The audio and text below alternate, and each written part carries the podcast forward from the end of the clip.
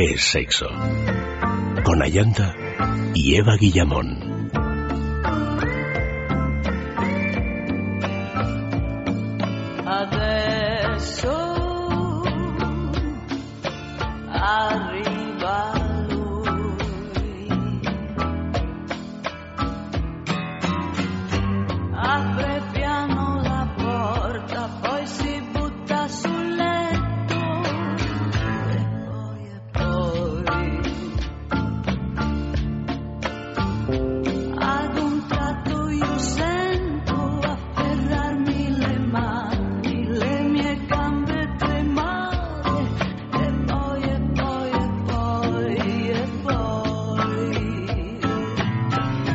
Noches, queridos amigos. Continuamos aquí en directo desde Radio con este sexo de sexualidad dedicado al Fetish Film Festival.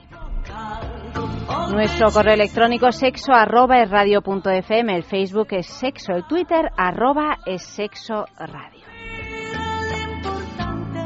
El fetichismo, como género cinematográfico, es una clasificación de aquellas películas que abarcan una temática fetichista, es decir, que el tema principal de una película calificada como fetiche está basada, inspirada o gira en torno a un fetichismo, un objeto cotidiano, como por ejemplo unas botas o unas medias, una parte del cuerpo, suelen ser los pies o las manos, o un acto concreto que no tiene por qué ser el sexual, alguien fumando o un acto de agresividad suelen ser temas de importancia de un cine cuyas últimas muestras se podrán ver este fin de semana en Madrid, en el Fetish Film Festival. O sea que bienvenidos, bienvenidos a todos a esta edición de Sexo de Sexualidad. Saludamos a todos los oyentes, saludamos a Eva Guillamón, buenas noches. Buenas noches. Bienvenida, saludamos a Max Recarte de nuevo. Muy buenas noches. Me encanta saludarte dos veces. A mí también me encanta. a Luis M, buenas noches. Hola, buenas noches, ¿qué tal? Y antes de entrar en harina, vamos a hablar de la juguetería, que ahí podemos eh, hacer realidad varios de nuestros fetichismos, ¿no? En la juguetería. Unos cuantos. Lo que tienes que es presentarlos, traerlos y que no sean con el equipo de asesores. Que no sean. Que no sean. ¿Por qué? ¿En qué sentido? Porque, bueno, claro, tú sabes que un fetichismo es fabuloso, compartir un fetichismo es muy difícil. Ah, bueno, sí, claro, sí, sí, eso sí. Es algo personal. Es, claro, es algo personal. Igual las nuevas generaciones de la juguetería igual te dicen, no, no, yo soy, quiero ser tu fetichismo, digamos, pero, pero sí, eh, es una cosa complicada cuando tienes ahí a tus clientes fetiche diciéndote, yo, yo, hazme caso a mí, no, no, a mí. Como nos gusta atender uno por uno con una atención muy personalizada, pues hay que tener paciencia. Bueno, pues eh, no olvidéis, tres tiendas, dos en Madrid, una en la Travesía de San Mateo número 12, otra en la calle del Pez número 13 y una tercera en San Sebastián Donostia en la calle Usandizaga número 5. no circo. Circo. Cinco. Número circo Cerca. siempre. el edificio Cursal, www.lajuguetería.com. Os recordamos que todos los oyentes de sexo tienen el 10% de descuento si realizan sus compras online. ¿De qué manera? Pues entras en la página, echas un buen vistazo a, todos los productos, haces tu selección y cuando llegues al final de tu compra, pues solo tienes que incluir el código descuento es sexo en mayúscula y todo seguido es sexo y a tu pedido se le descontará automáticamente ese 10%. Tenemos, como siempre, como todas las semanas, el regalo, el concurso de la juguetería y esta semana es un regalo, yo no sé leer esto. ¿Tú lo sabes decir? Yo lo sé decir, claro. Cojo carrerilla y lo que tenemos hoy es un Tickle Me Gift Set. ¿Ves? Lo, has dicho infinitamente mejor. Demasiado, demasiado deprisa lo has dicho, Max. Tickle Me Gift Set. ¿Y esto qué es? Esto es ¿Esto qué es lo que es? Para quien le va que le hagan o hacer cosquillas. Cosquillitas más que cosquillas. Bueno, o cosquillas. Cosquillitas, cosquillas, depende cómo lleves eh, la energía del momento, puede ser una cosa u otra, ¿no? De cómo lleves el diminutivo. Claro, es verdad. Bueno, un set de juego con vendas, esposas y plumero para pasar una noche entre risas y juegos. ¿Mm? Bueno, este es el premio. La pregunta es la siguiente. ¿Qué actriz Luis, ¿estás? ¿Qué actriz de Hollywood tiene complejo por tener pies y manos grandes? Uy, esta la sabía hasta yo, fíjate, sin leer la complejo? Yo no sabía que tenía complejo. No solo eso, sino que además, si damos una pista, que no sé si está aquí en las pistas, eh, su director eh, favorito, fetiche, es Tarantino, y él parece ser que está enamorado de sus pies. Hombre, descalza la ha sacado en alguna que otra Bueno, ocasión. por eso, Bueno, porque y tiene había- una fascinación había una por los pies. película, había una película en la que había una cuestión en torno a un masaje que le habían hecho a sus pies. Efectivamente. Es cierto. Pero si os fijáis, casi todas las películas donde ella sale, salen sus pies en un plano, en un primer plano. Hay, hay además una película en la que exageraron ese, Atributo. e- ese, ese atributo exactamente, entonces le sacaron un dedo, el dedo gordo, que era tan largo como, como los, los otros dedos de su mano. Para exagerar todavía, si ella tenía complejo, pues para qui- quitárselo ya de golpe, le hicieron el dedo más largo. Si queréis conseguir ese mm, tickle no sé qué, mm, ese set Tic- de juegos, me. vendas, risas y juegos y ver, todo eso, ¿eh? Tickle me. Tickle me. Muy bien. Tickle pero si me. luego te Pero es que sale entonces lo tengo que decir con un tono así un poco. Tickle me. Dale, dale. Bueno, pues entonces podéis conseguir ese tickle me eh, enviando un mail a sexo. Muy fácil, ¿eh? Sexo y a ver quién, eh, quién responde a la pregunta de esta semana. ¿Qué actriz de Hollywood tiene complejo por tener pies y manos grandes? El tema de esta noche, solo quiero una cosita. ¿Qué cosita es? ¿Qué cosita es? A ver, responded a esto. Enviad mensajes con el tema porque también tenemos premio, pero eso lo contamos luego, que si no me harto. ¿Vale? Y, y vamos a introducir un poquito el tema del día, ¿no? Eh, ¿Empezamos con el, Fetish Film con- con el tema o empezamos con nuestros invitados? Yo creo que empezamos con nuestros invitados, por cortesía. Preséntales tú, Max. Yo les presento. Sí. Bueno, valientes, buenas noches. Buenas noches. Valientes, oye, ni que... ni- Valientes, claro. Yo- ahora explicamos por qué. Ah, vale. Muy buenas noches, José María Ponce, director del Fetish Film Festival. Buenas noches. Y Cecilia, buenas noches. Un Bienvenida a Sexo. No sé muy bien qué cargo darte. Es, es que somos co en todo. Eh, sois co- co-directora, co-repartidores. Todo contándonos co- los cuentos, eh, entrando en fetiches, digamos, pero no, no, no, no nos hemos introducido debidamente. Digo valientes porque un festival de cine nuevo siempre es valiente, ¿no? Si es de esta temática, es de fetichismo de unos buenos cuyones, ¿no? Así de, esto lo hago porque lo hago. ¿Cómo os habéis animado? Atrevido. No, atrevido no, atreverse hay que atreverse de todo. No, ¿Cómo sí, os habéis sí. animado a llevar a cabo este proyecto? Bueno, primero yo tengo que decir que, que- que- que hablar de festivales porque nosotros eh, pensamos que es mejor que veamos la botella medio llena más que medio vacía. En realidad es una muestra, de momento. Aspiramos a que sea un festival, aspiramos a que tenga alfombra roja, artistas invitados y, y a lo mejor hasta incluso pues que venga Tarantino algún día. Y Uma es un Thurman, fetichista ¿no? Consumado, Thurman. ¿no? Que es un y Uma- bueno, no digamos la No, no digamos, no hemos dicho nada, no hemos dicho nada. Tarantino. Aspiramos a eso, pero de momento lo dejamos en muestra. Lo que pasa que que nos parecía adecuado pues empezar ya a darle ese aire de festival con la esperanza de que poco a poco se vaya convirtiendo en eso, realmente en un festival. Empezamos el año pasado por una mm, oferta del Festival de Kiel, que llevan ya seis ediciones, que de alguna manera les interesaba cómo exportarlo y demás. Nos pareció que era una forma de traer algunas películas que iban a tener muy complicada su difusión en, los circuitos comerciales y, y con la esperanza eh, de que de alguna manera pues pudiésemos ir nosotros también añadiendo cosecha propia. Y estamos contentos porque, por ejemplo, el año pasado no tuvimos ninguna película española y este año tenemos dos, dos, dos cortos españoles, ¿no? Además, cual, uno, uno de ellos, el, el ganador de Kiel. ganador en Kiel con a mejor, a mejor cortometraje. sí. Porque es un festival de cortos o de largos. no. No, tiene de todo, tiene Ah. documental, eh, corto, largo. Es, un- es un festival, a ver, es una muestra, vuelvo a repetir Sí. un poco, ¿no? Bueno, una que muestra, nadie, que nadie se lleve a engaño, ¿no? Pero por, como le llamamos festival, pues así nos entendemos. Mm, eh, primero hablamos de cine, o sea, hablamos de una visión eh, cinematográfica del tema del, del asunto del fetichismo.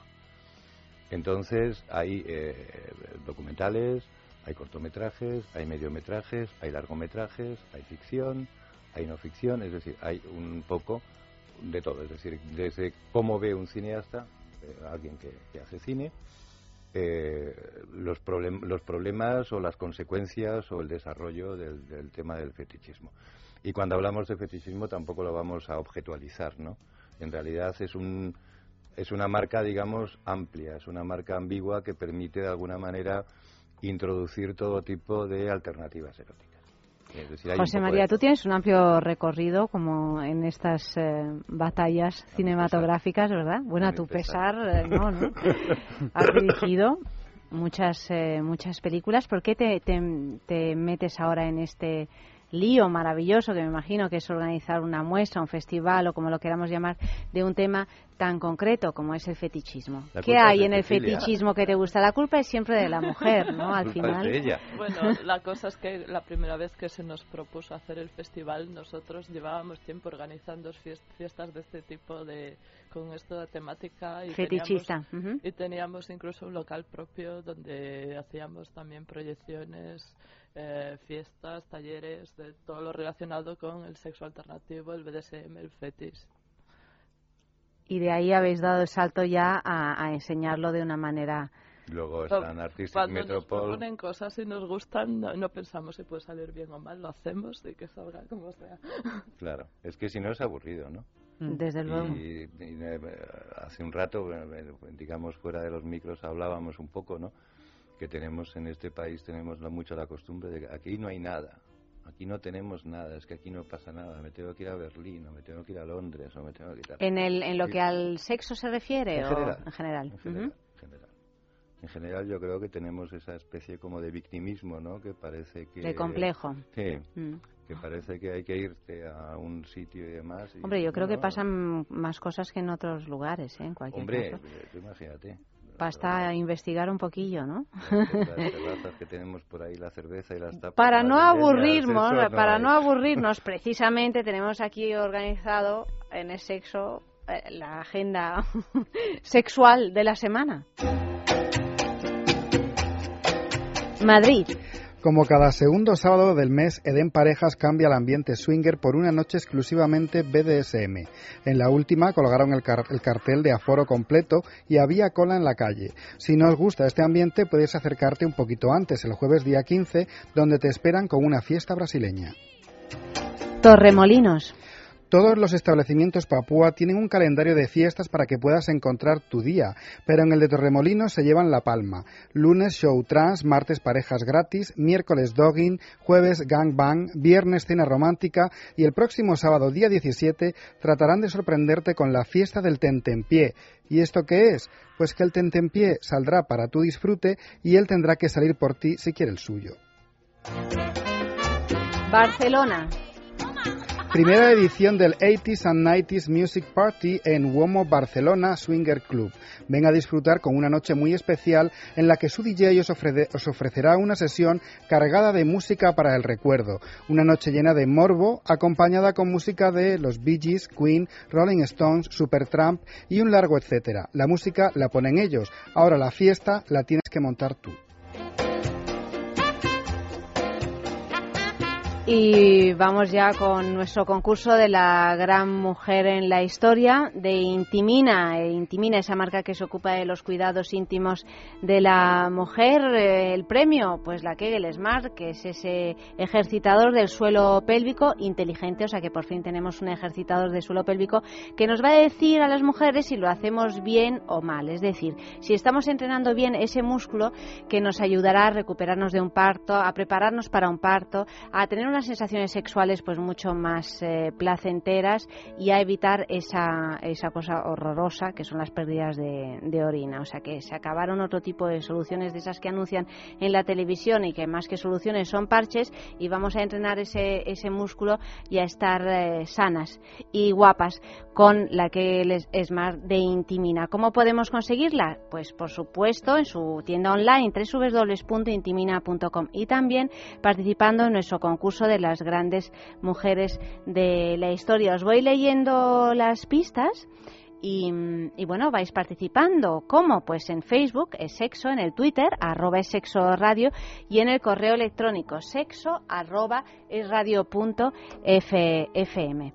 Ya sabéis que, que bueno, que aquí Eva hoy lo va, lo va a descubrir Yo- antes de que lo diga. Ahí O anda, sea, yo creo que tenemos que poner a Cecilia y José María en Sí, antecedentes. tú ponlos en esto es una antecedentes. lucha Esto es abierta. una lucha sin tenemos cuartel. aquí Se a ha Eva convertido- ¿Qué ha Guillamón, pasado? también Que me ha conocida puesto como el aire Evapedia. acondicionado para despistarme. No es que me ha dado como un calor, ¿no?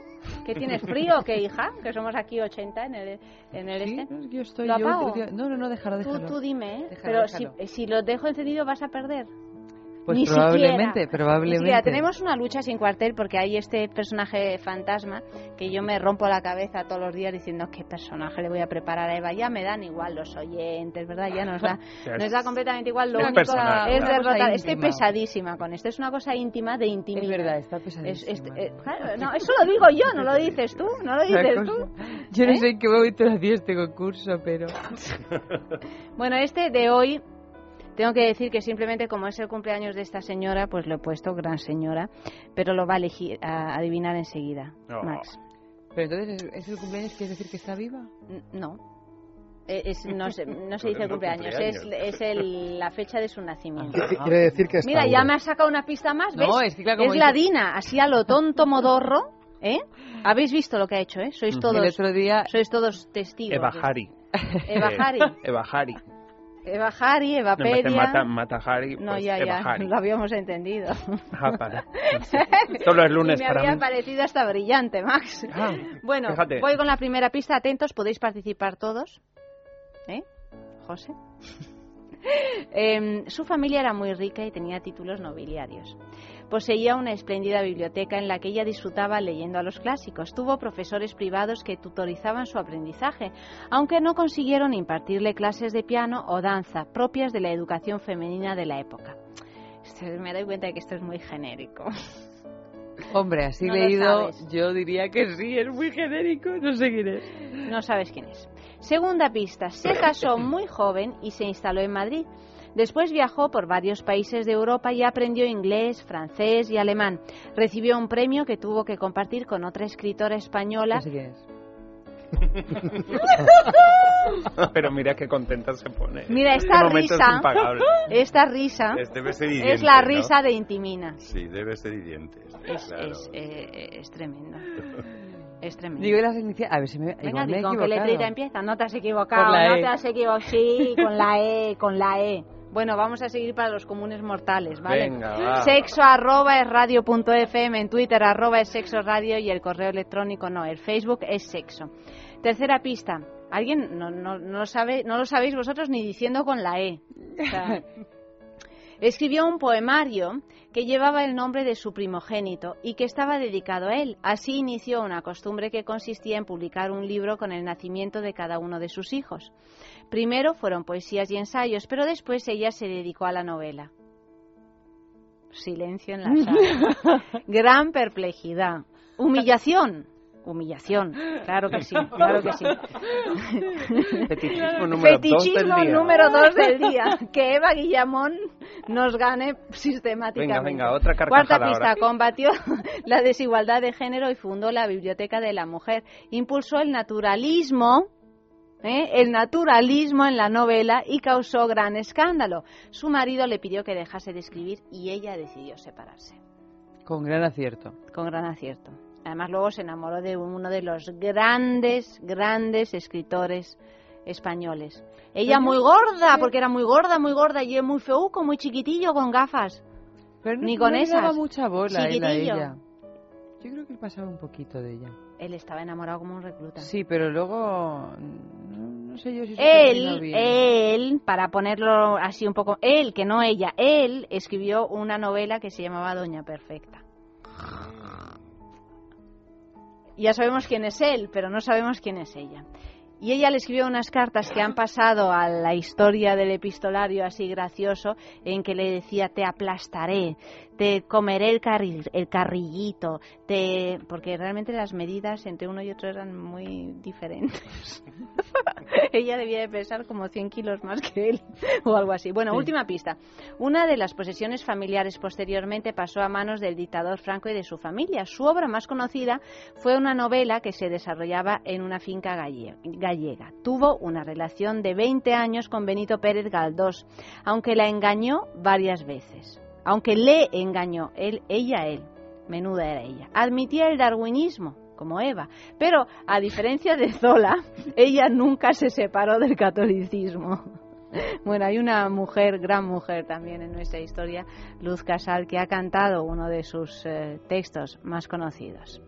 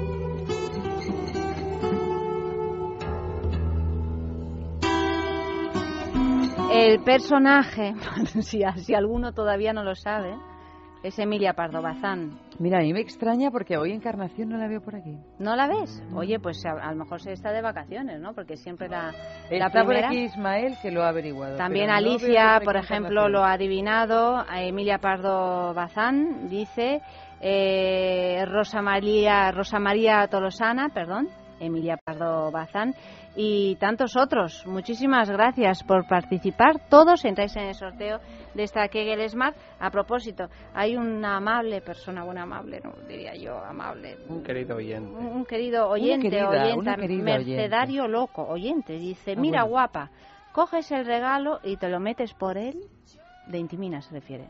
Dilo, dilo, dilo sin ambajes. Hombre, yo, yo soy una persona... Lo digo yo, no- que no- tengo menos No, no, escrúpulos. no, Te no lo lo metes- digas, no lo digas, hombre, no lo digas. Ya lo han entendido todos. Y bueno, te quería decir, Mercedes, que no, es que no se puede meter por ahí porque has de saber que los únicos juguetes que se pueden meter ahí, por ahí tienen que tener un tope, porque si no acabarías en urgencia. Si no querríamos nosotros que tuvieras ese No, pero bueno, sí que percance. le podemos indicar que se escuche los varios programas Sí. que hemos hecho sobre sexo anal, Claro que sí.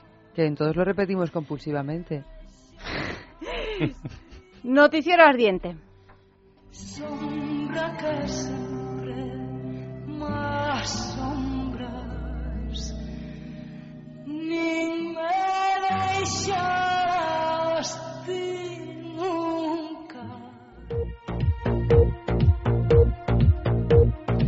Otro actor conocido con pasado en el cine porno.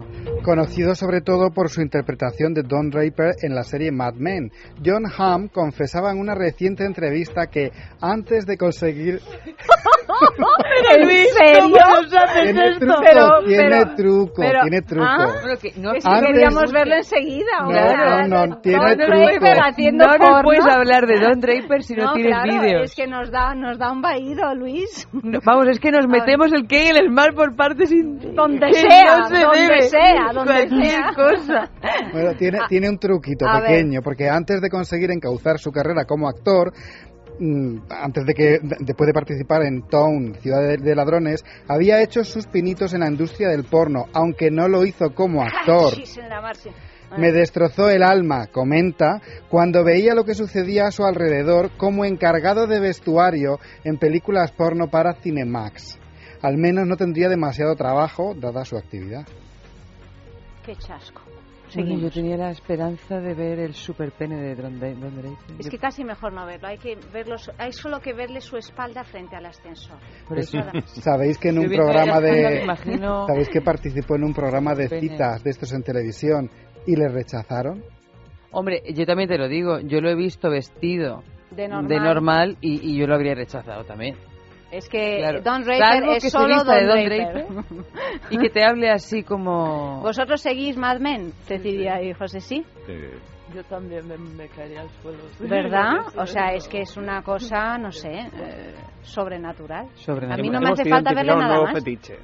Sí, sí. Aquellos que se ponen viendo la espalda de Don Draper Por ejemplo. Bueno, la espalda y Bueno, más que aquellos, cosa. aquellas en este caso, ¿no? Pero Porque aquellos también. ¿A ti no te gusta, como- José? Ha sido como... Sí, sí, sí. ¿No sí, te parece un hombre que sí, así aunque- sexualmente aunque interesante? reconozco que quien sigue hasta el punto de ver 20 capítulos seguidos...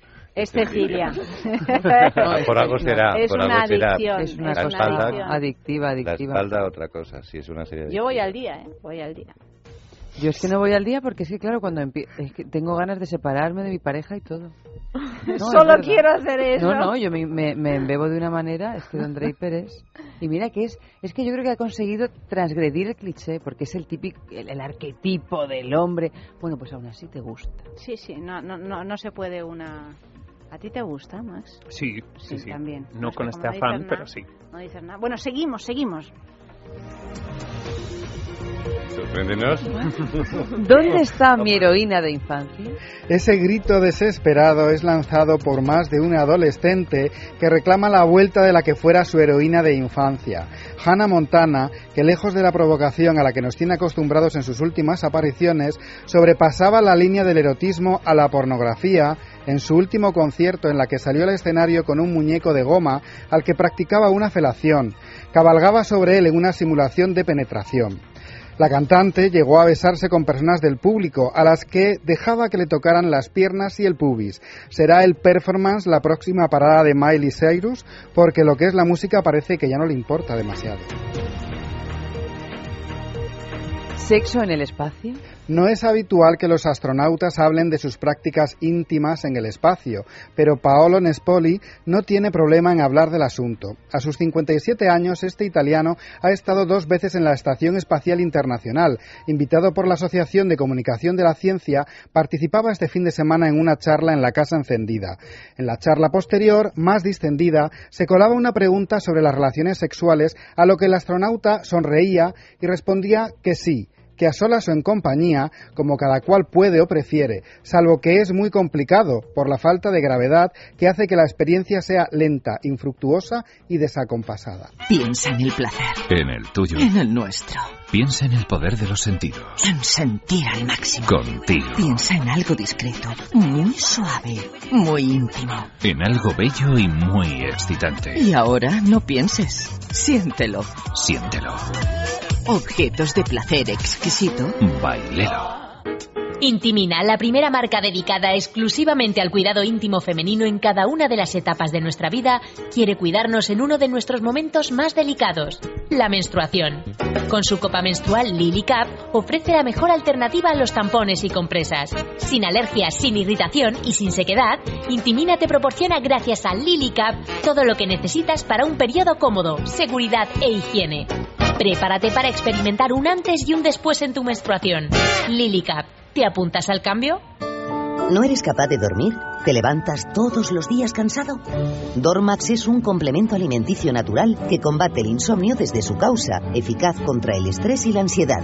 Dormax es nuestro mejor aliado para conseguir el descanso que todos nos merecemos y necesitamos, porque hablar de un sueño de calidad es hablar de Dormax. Dormax, de Laboratorio Acta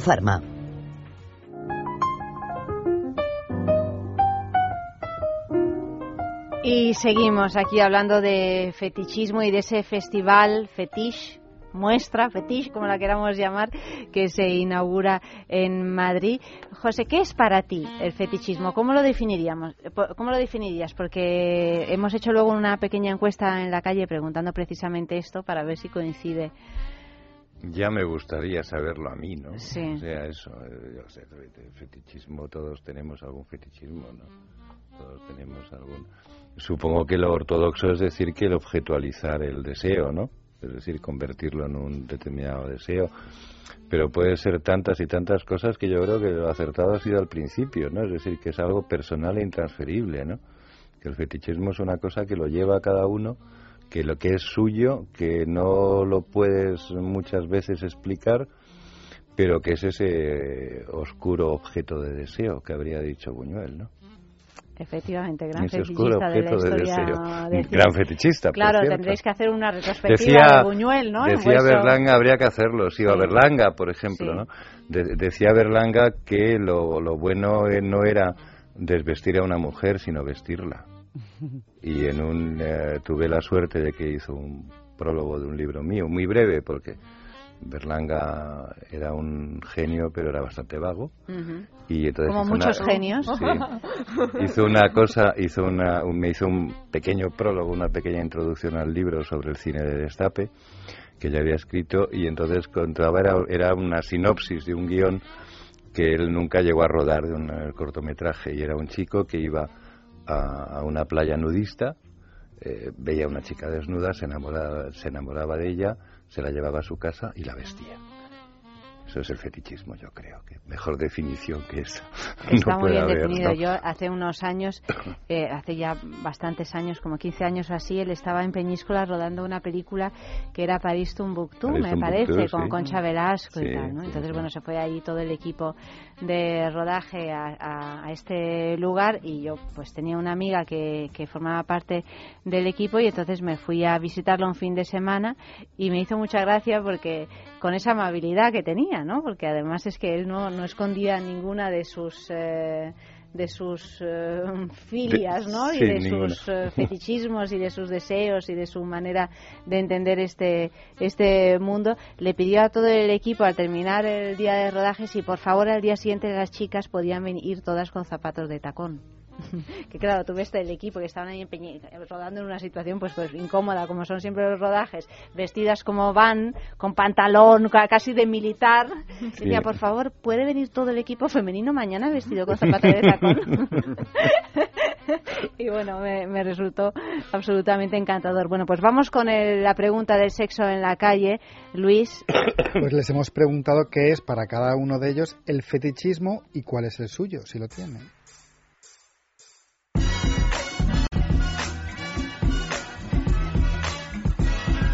Hola, soy Carlos Trova y soy cantante. Un fetichismo yo diría que es bueno pues sentir una atracción sexual o conseguir la excitación sexual pues por medio de algún objeto, alguna prenda, alguna zona del cuerpo que, que te guste o que te cause mayor excitación.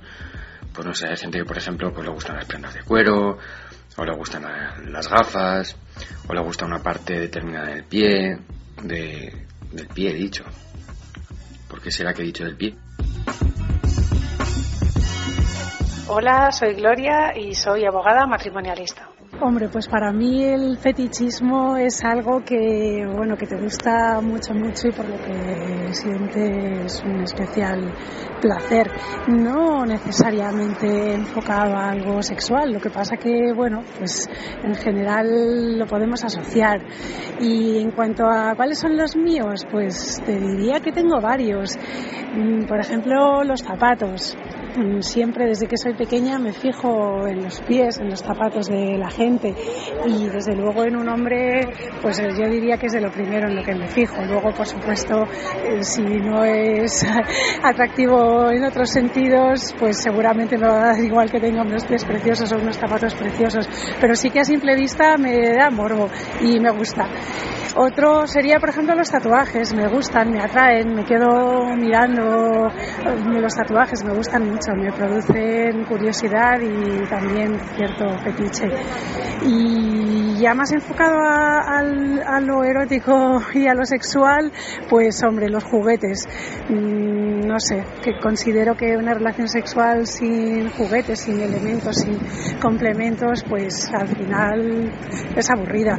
No sé, quizá porque los tengo desde hace tiempo y los utilizo, entonces no considero, eh, no contemplo la opción de estar con alguien y no jugar, ¿no? Sobre todo si es alguien con quien repites. Hola, soy John Gray y soy actor porno. Eh, para mí el fetichismo es un patrón de comportamiento sexual en el que la excitación sexual o erótica, incluso el, logro del orgasmo, no se consigue a través de una compañía sexual, mm, eh, como siempre, con, una- con otra persona, sino que se hace a través de, un objeto, que es el fetiche, o de una parte del cuerpo de, la otra persona, que es la que actúa como fetiche en sí. Eh, ¿que ¿Cuál es mi fetichismo? Pues eh, en realidad ninguno, o sea, yo no soy fetichista. A mí me gustan las mujeres completas. Y luego hay parte de ellas que también me gustan por separado, pero bueno, no como fetiches. Hola, soy Miquel, tengo 24 años, soy estudiante de sexología y soy bisexual. Bueno, para mí el fetichismo es cuando existe una atracción muy grande a la hora de poder llegar a la, a la excitación, sobre todo, ¿vale? Que puede ser a través de un objeto, que puede ser los tacones, por ejemplo, una característica física como personas altas o delgadas o rubias o tal. Y bueno, por ejemplo, mi fetichismo es el color rojo. Hola, soy Pelayo y soy publicista. El fetichismo es eh, pues una obsesión por un objeto o por una cosa en, es- en especial, ¿no? Eh, para mí, pues los pies. Pues es- yo sé que es un poco común, que es el más común de, de los fetichismos, pero a mí es que los pies de los tíos me ponen un montón.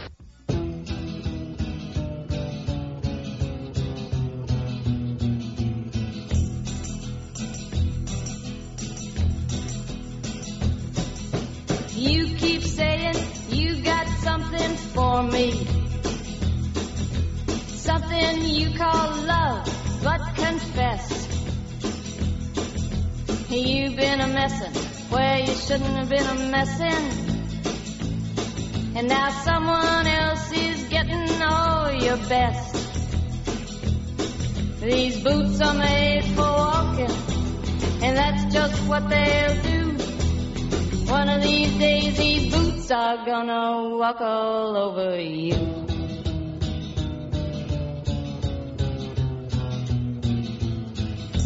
Yeah.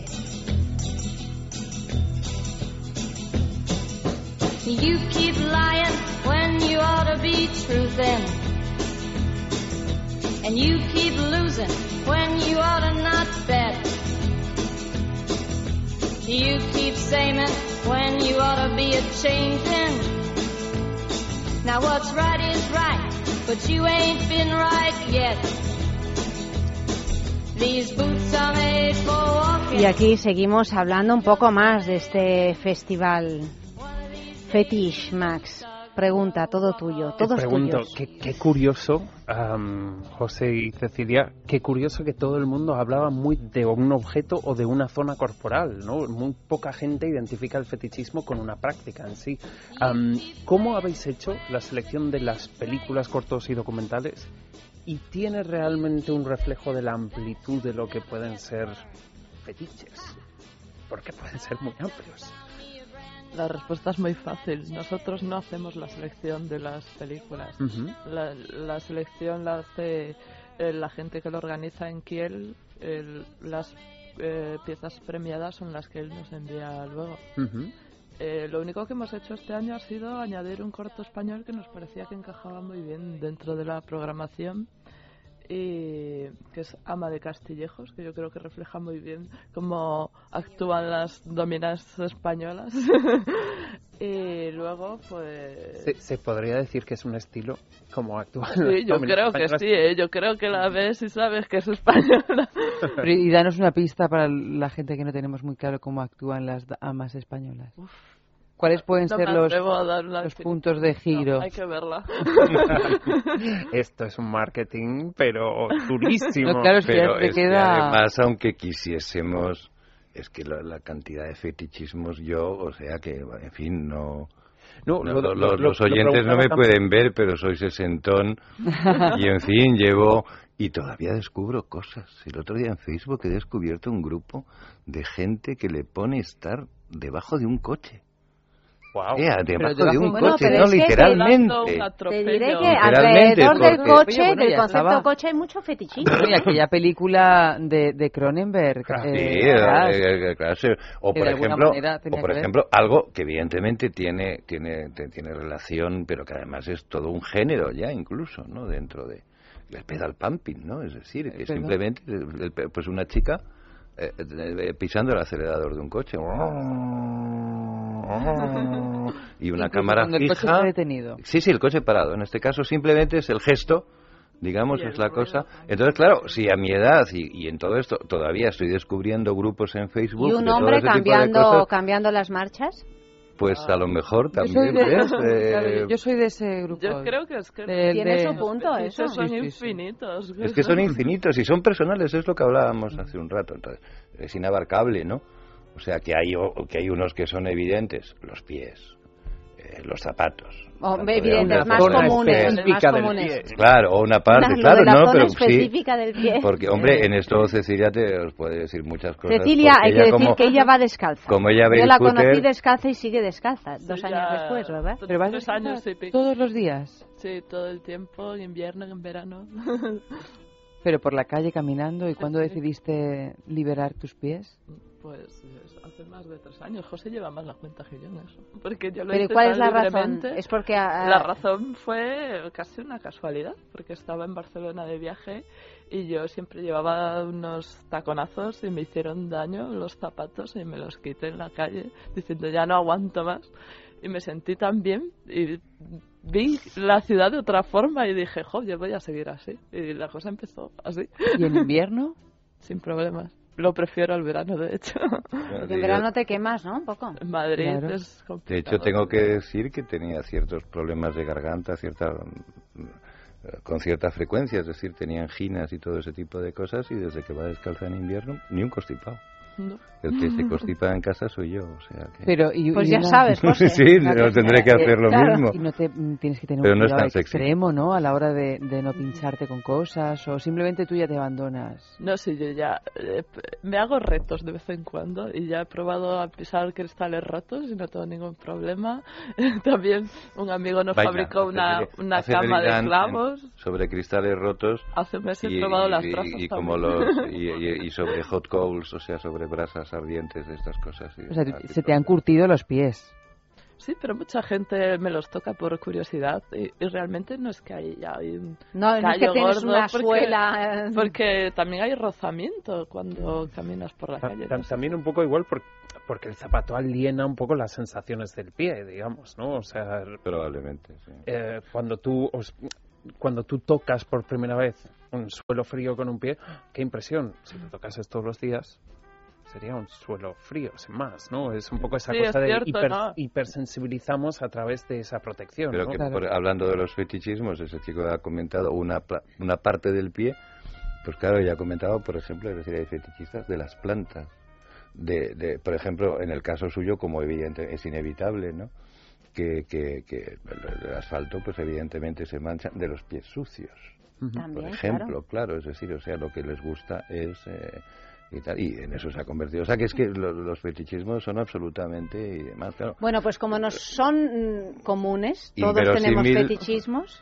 Por ejemplo, pues eso, es decir, el látex, ¿no? Pues, Por ejemplo, en España hay pocos fetichistas del Bueno, látex. cada vez ya hay más. Pero tienes que tener en cuenta una cosa climatológica, ¿no? Probablemente en Alemania es muy cómodo ir vestido como de buzo y tal, pero claro, aquí con 40 grados Menos. eh, Cuesta un poco más. Cuesta un poquito más. Sobre claro, todo a partir de julio. claro. O sea que también los fetichismos también Incluso tienen ahora mismo, aquí en Madrid. Incluso ya, o sea, Incluso a partir de mayo, sí. Bueno, yo decía que como todos al final somos unos fetichistas, esto hace suponer que, el- que vuestra muestra pues va a tener éxito, ¿no? Debería tener muchísimo Debería, porque son eh, público, porque son temas comunes a muchos. Esperamos, lo que queremos es eso que hablábamos al principio, que crezca, ¿no? Es decir, que sea. De todas maneras, también hay una cuestión, es decir, es que la gente es muy reticente a, a manifestar sus fetichismos. Es una de las cosas que más vergüenza le da a la gente. Eh, eh, de la misma manera que a lo mejor ciertos hábitos sexuales hoy día pues pueden estar a- aceptados socialmente y hasta se puede presumir de ellos no yo soy muy liberal voy a un club de swingers no o cosas de ese tipo. Mm, rara vez la gente asumirá que tiene unos fetichismos concretos. Y claro eso tampoco va dedicado a, una persona que diga es que yo soy fetichista del cuero o soy fetichista hombre hay un, un- un documental que es excelente no King Crusaders sobre los, los concursos de, de esto es más, dirigido al mundo gay, ¿no? del fetichismo de los chicos que se visten de cuero y todo ese tipo de cosas, pero en líneas generales no son películas que tampoco vayan a satisfacer un, un elemento erótico puntual o sexual, sino que son películas que tratan sobre el tema. Hay, por ejemplo, eh, hay un corto que se llama Weekend in Germany, que, que- que es una, una especie de, eh, digamos, de cinema verité sobre una, una pareja de setentones que siguen viviendo el fetichismo, ¿no? Y que reciben la visita de un amigo que se incorpora, digamos, a sus juegos eróticos y son personas de 70 años, ¿no? O, pues, lo que es la vida cotidiana, digamos, de, de, de una mistress, de una ama profesional, pero que... eh, en Remedy, por ejemplo, ¿no? que tiene pues todo, se enamora de un cliente, es decir, tiene todos los elementos que digamos podían ser habituales incluso en una en una ah, telenovela de estas, ¿no? Que, que vemos por la tarde, pero que simplemente está llevado y que evidentemente pues tiene unos elementos que lo hacen de alguna manera ser, digamos, peculiar, ¿no? Eh, yo recuerdo una película que hubo el año pasado sobre una mistress alemana que eso se veía como ella hablaba con los clientes por teléfono y entonces estaba hablando mientras estaba limpiando la, la cocina, es decir, entonces estaba pre- limpiando el, el- el pollo, ¿no? Y preparando lo que iba a ser la, la comida de ese día. O sea que, que tiene todo ese tipo de elementos, digamos, como de... Hay, hay uno, por ejemplo, que hay una película que ahora estoy viendo aquí en el programa, Saint and Word, ¿no?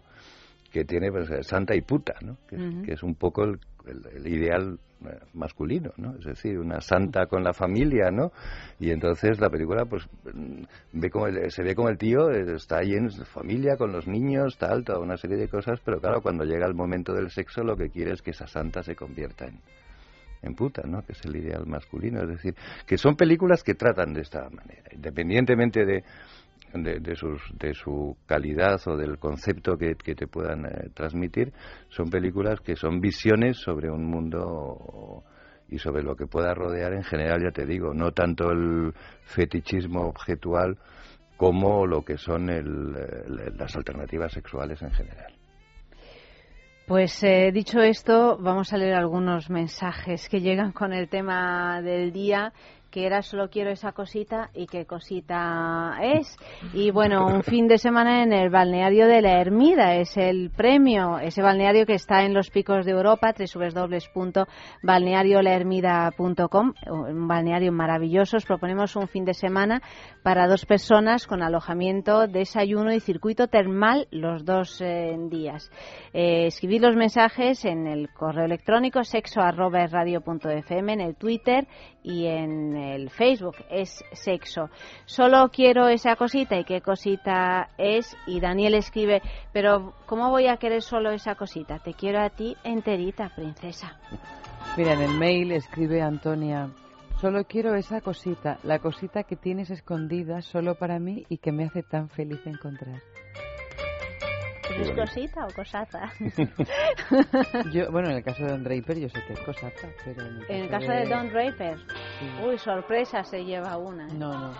Eh, Rubén eh, dice, solo quiero esa cosita, la cosita que tienes escondida, solo para mí y me hace tan feliz de encontrarla. ¿Es el mismo? ¿O no? ¿Es parecido? Bueno, han escrito mensajes parecidos, ¿no? Este es Rubén. Mm, Claro, pero mm, si te das cuenta, el remitente es Antonio. Ah, querida, bueno, pero es que, claro, Antonia envía, envía, tiene toda una familia que participa. A ver, mm, otro dice, Rosana dice, solo quiero esa cosita de perfil en mi WhatsApp. ¿Esa cosita de perfil en mi WhatsApp? ¿Y qué será? Eso debe ser un mensaje técnico para la gente que whatsappea. Bueno, envía. Habló Eva Hari. Ah, claro. eh. No tengo ni idea lo que, a, a qué se refiere. El WhatsApp no está dentro de las No. posibilidades de Eva. En fin, enviad mensajes, ya sabéis que el premio pues es eh, realmente pues eh, muy bueno. Y otro sexo en la calle, ¿no? La pregunta es ¿qué película te impresionó por incluir un fetiche que no has podido olvidar?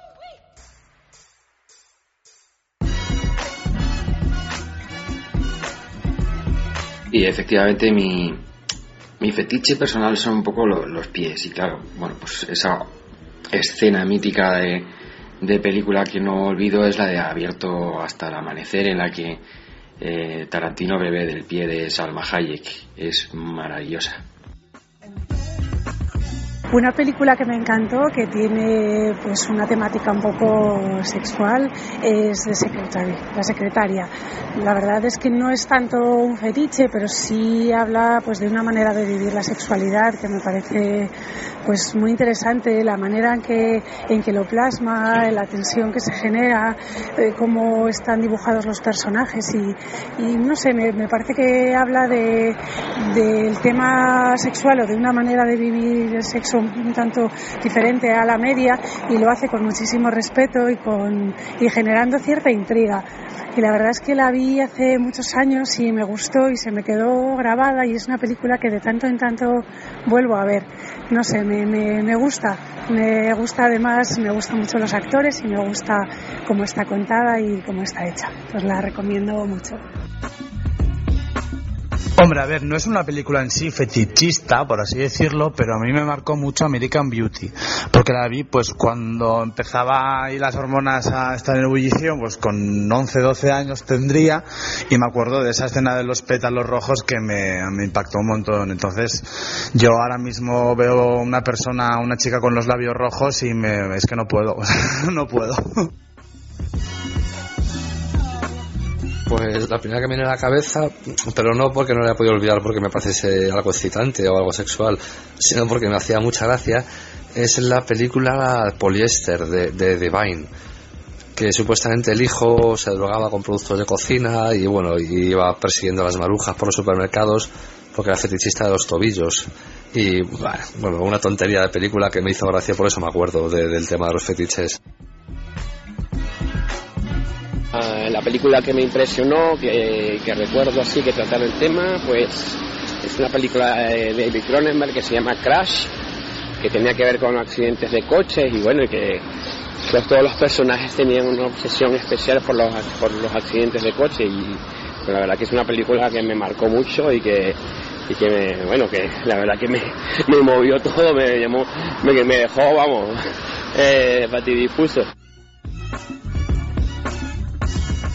Piensa en el placer, En el tuyo. en el nuestro, Piensa en el poder de los sentidos. en sentir al máximo. Contigo. Piensa en algo discreto, muy suave, muy íntimo. En algo bello y muy excitante. Y ahora no pienses, siéntelo.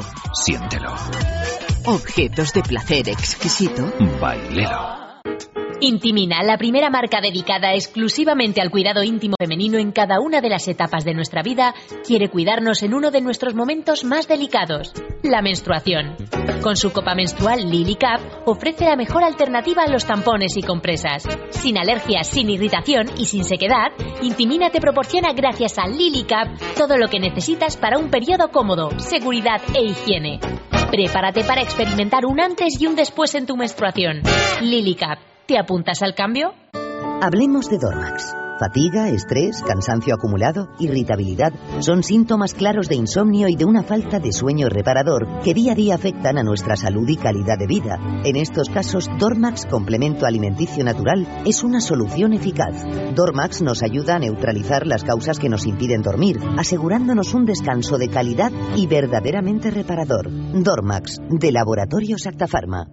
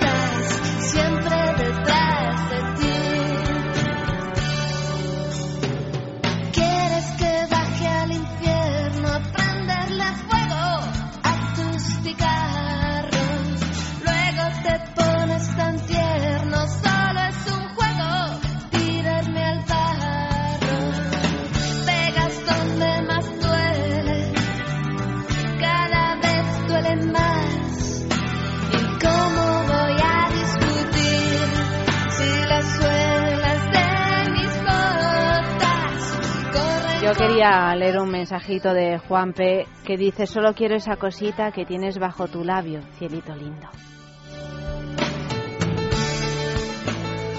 Nos queda saber algo fundamental. ¿Cuándo y dónde es el Festival Fetish? Pues José. este fin de semana.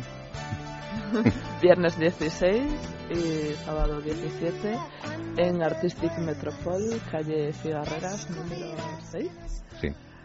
Eh, Artistic Metropol. Sí. No conozco este sitio. Es Habladme un ese cine, está, está al lado de Embajadores, o sea, está Ujú. el Paseo de las Acacias, una, la calle Cigarreras es paralela. Y es un cine pues con una programación eh, alternativa, es decir, ellos ponen eh, cine de terror, cine de alguna manera que no tiene una distribución comercial estándar y pues eh, cortometrajes que no se pueden estrenar en otro sitio. Claro, son han sido un poco o son nuestros eh, locos compañeros de aventura, ¿no? Porque precisamente, es decir, para poder hacer esto necesitábamos evidentemente de una sala que, tuviese las condiciones técnicas eh, pues para proyectar cine en condiciones, ¿no? Y Artistic Metropol pues la, la tiene, es una sala que tiene un año y medio de vida, o sea que es eh, totalmente moderna y totalmente preparada para proyectar en condiciones, pero que al mismo tiempo su planteamiento y su razón de ser es precisamente dar cabida a un tipo de cine que no está en los circuitos. ¿Y tenéis alguna página web o algún lugar donde se pueda consultar la programación previamente? eh, Fetish Film Festival, ¿no? A ver. Fetish Eso Film es un Festival blog. madrid.wordpress.com Gracias, Luis. Ahí has estado. Has estado al quite. es que, claro, cuando uno es artista no se acuerda de estas cosas, ¿verdad que sí, José? Efectivamente. No, sí es que es el, de- porque José se lo deja Cecilia. el departamento. Ya, ya, es así, es así. El negociado es lo mismo que el negociado de francachelas y holgorios. El- por cierto, eh, hay una fiesta de clausura, Disco Látex, en otro sitio, pero también el departamento de francachelas, holgorios, juergas, fetichistas o no fetichistas lo lleva Cecilia. Yo soy una persona ya sella que se retira temprano. Si puede. Bueno, el concepto de seriedad es, eh, es también un fetichismo en sí mismo, puede llegar a serlo. Queridos, mm, se nos acaba el tiempo.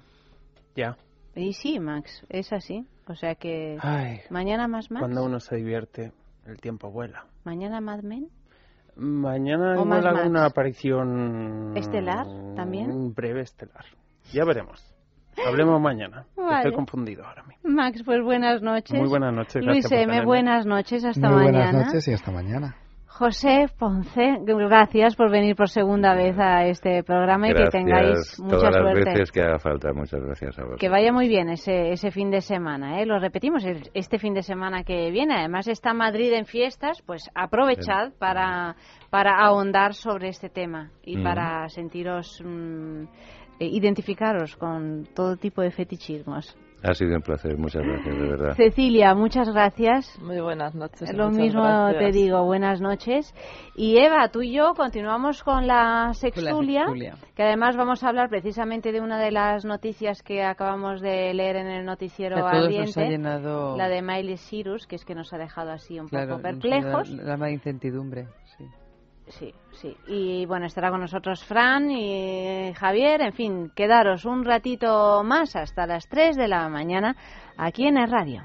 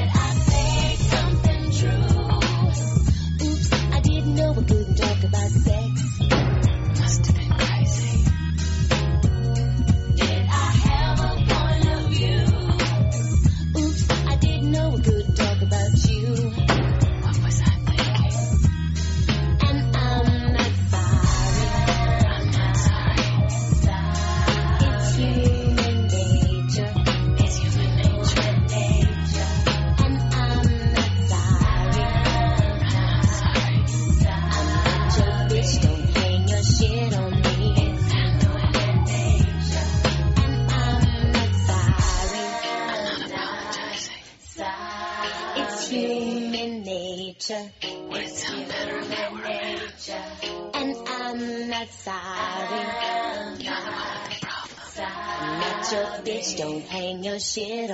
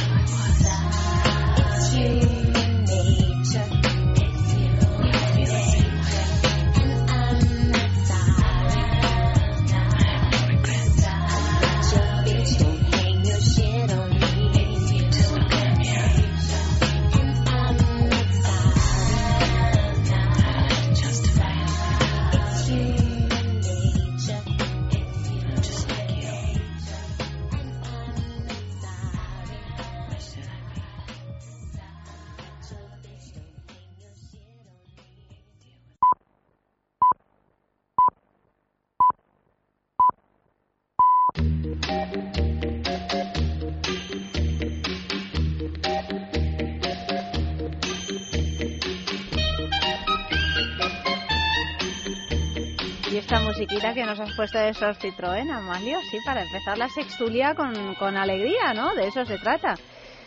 Eva, ¿estás lista? Sí. ¿Qué noticias nos traes esta noche? Bueno, no nos lo digas. Pues que ahora mira, hay mismo- dos que son así muy parecidas, pero a la vez muy diferentes. Con eso has dicho todo. en fin, tenemos aquí a nuestro querido Fran. Buenas noches. Fran, que en la semana que viene y la otra, eh, como Eva se nos va de... ¿Lo digo? Pero si, cada- yo no sé si esta debe ser la vez número 20 que lo dice. Pero porque te van a echar de menos. Pero Eva, sí, y pero- está. no, no, lo que dice, lo que me está preguntando dice, sí si lo dice o no Ah. es en calidad de qué me voy. ¿Lo digo? Dilo, dilo. Se va de luna de miel. Uh. Se va de luna de miel 15 días que nos deja aquí solicos y entonces va a venir Fran y se va a convertir en Eva Guillamón. Estoy ya Como dejándome sois los el dos de pelo. Albacete, Somos de Albacete Te de tienes que dejar el pelo un Te poquito largo poner así lo del rulo. y ponerte sujetador. Yo, en fin, no vamos a decir nada, pero no me va a costar tanto. bueno, además a Fran le va a encantar esta, esta transmutación. Está muy bien. Y además, Sí. oye, yo, estoy, yo siempre lo digo, pero es que relaja muchísimo dejar de ser uno mismo de vez Sí. en cuando. Y ser otras personas también relaja, que para eso somos actores y nos dedicamos a esto. A ver si me aireas un poco. Yo te voy, te, te vas a encontrar nueva cuando vuelvas. No por la luna de miel, sino por esta... También por la luna de miel, estoy seguro y convencido. No, a mí, Eva, lo que me preocupa de, de Fran es lo del pelo, ¿no? Porque ¿cómo hacemos? ¿Para que le ponemos rulos todas las noches? Eh, porque tiene el pelo liso.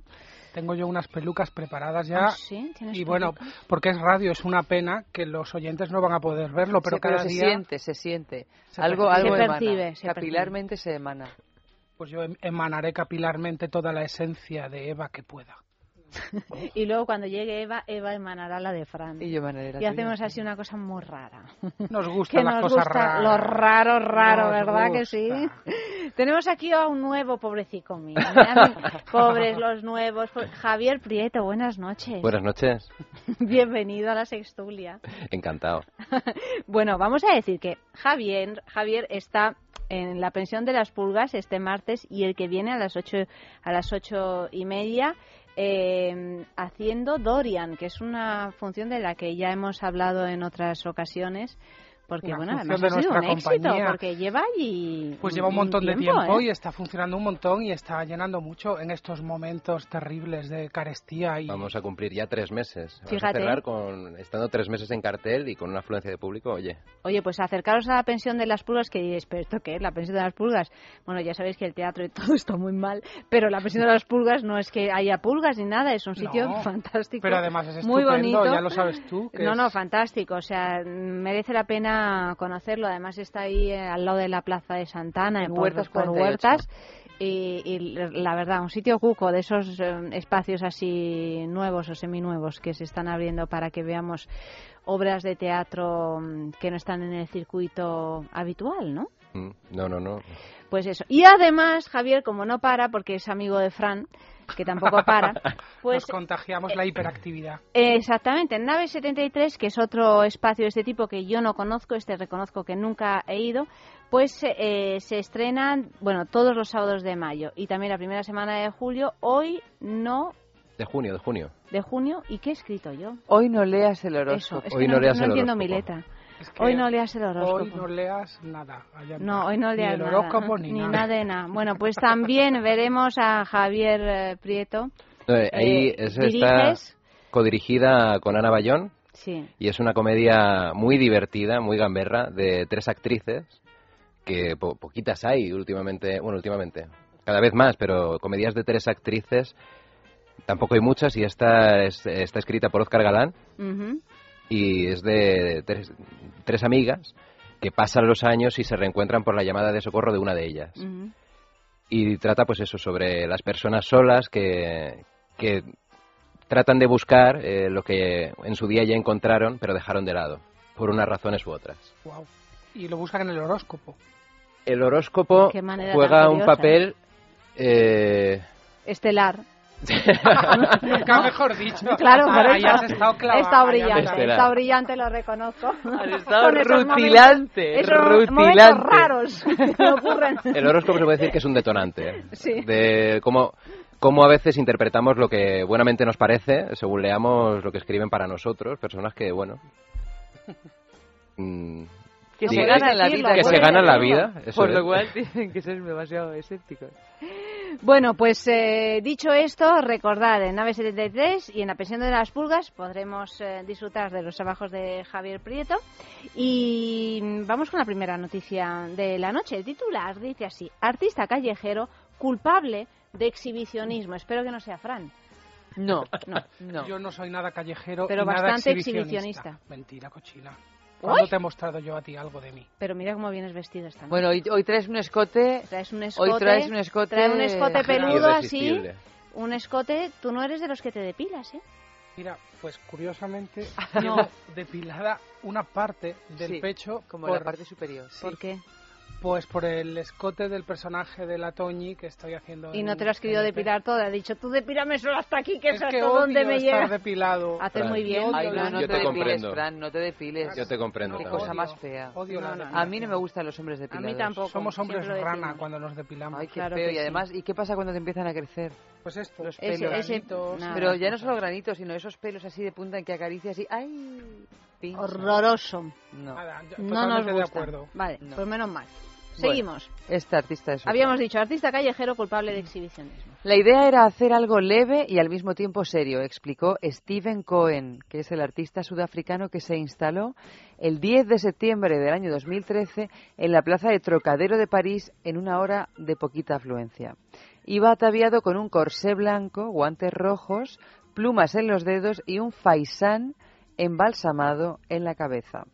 Bailó teniendo al gallo, a un, a un gallo que también sumó a esta performance, unido a su pene vendado. Repito, corsé blanco, guantes rojos, plumas en los dedos, un faisán embalsamado a la cabeza y un gallo unido a su pene, vendado a su pene, mientras él bailaba.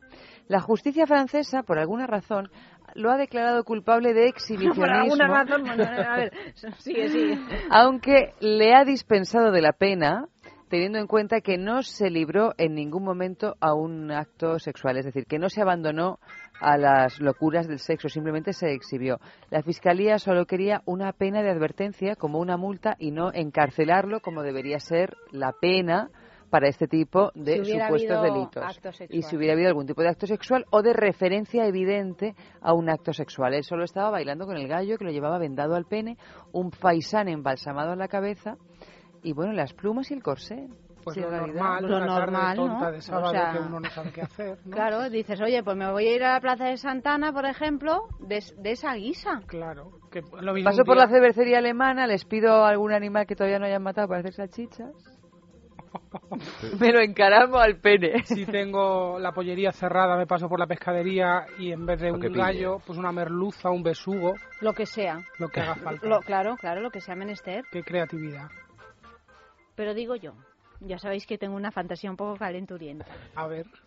Pero claro, si el, si el pene no está en erección, ¿no? Porque si Pero estuviera por en erección le habrían metido en la cárcel. Lo vendas y No, le no atas sé si un lo gallo. habrían metido en no, la No, no, cárcel. no, es que no sabes por dónde voy a ir. O sea, eh, tú coges un pene de un señor flácido. Sí. Lo, Le y- vendas un lo- gallo. lo- le- y le vendas un gallo, es decir, el gallo va con correa atado al pene. Yo así me lo he imaginado. No, Ah, lo, pues no, lo, no lo especifica, ¿eh? Hombre, claro, si no como... Yo no me o lo he sea, imaginado él, así. en lugar de... Hombre, el gallo lo tienes que llevar con correa, porque si no el gallo se te va a saber... Pero el gallo Pero si vivo. ¿está vivo o muerto? Yo creo que el está gallo vivo. estaba muerto y lo vendó el cuello del gallo Yo pensaba al que pene le, o le algo había así. vendado el cuello del gallo al pene. No, yo estaba imaginando un pene vendado como con correa y el gallo, Y el gallo eh, vivo. unido. Pues me parece mucho más interesante tu propuesta, Ayanta. Cuando tenga que hacer un performance en la calle, te pediría que me la dirijas, por favor. Y que te la vende también. Véndamela.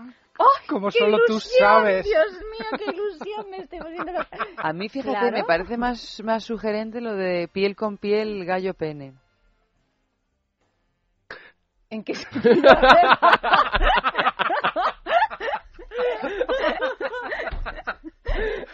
Ay, por favor, esta noticia da mucho jugo. No, me refiero Que yo qué sé, Es más- el caldo de la es patita más del gallo. típico, ¿no? Cuando va- yo qué sé, lo del pene vendado con el gallo, con la correa, es- me lo, lo veo mucho más típico. En cambio, Típico, hombre, típico, típico no es, Típico pero bueno, según qué vaya, zonas. según qué la zonas, Mancha, sí. manchega. En Albacete, es Pero típico yo en sé, un Albacete, gallo ¿verdad? que esté abrazado al pene mediante una venda me parece mucho más arriesgado. Pero como que abrazado, ¿tú cómo lo ves esto? Pues el gallo, el, el gallo Ah, y el atado pene. al pene. Pero es que un gallo es un bicho que Hombre, como yo, el que yo no el puede gallo ni no, andar. no lo veo como un animal dócil. ¿eh? Que, primero, el gallo, claro, por eso no es nada Pero a lo mejor dócil. le ha puesto el pico pa- no para adentro, no Sí, pues- mirándole al ombligo, sino para afuera. Esperemos, porque si no le iba a dejar eh, No dudes de la Sus elasticidad de los partes. gallos. No, y además podemos pensar que si tiene- así con que la- si tuviera no, de un lo gallo, habría yo imagino que lo habría te deja impotente para toda la vida. vendado hacia afuera pero y además en el caso de que pudiéramos pensar a lo mejor claro esto se podría trastocar si tuviese una erección pero no creo que pueda tener una erección un pene si lleva atado a un gallo porque eso tendría que Pero de verdad que no, que no lo habéis visto bien, que este gallo es una correa. Y el gallo está vivo bailando en el suelo, él también. Claro, claro, esa es la gracia. Pues igual que hay algunos mendigos o tal que van Con los gatos, los perros y tal, este va con un gallo. Y la gracia es que el, el gallo va atado al pene. Puede ser, ¿eh? Ahora habrá que buscar en internet fotos de- del hombre gallo. Stephen Cohen se llama Tú de atarte algo al pene, que, que te atarías, Fran? Yo me ataría... Puestos a atarse algo, digo. de atarme algo al pene, me ataría un amor sincero. toma ya toma ya Pues no sé, no se puede añadir nada más, No yo creo. puede. Música, música.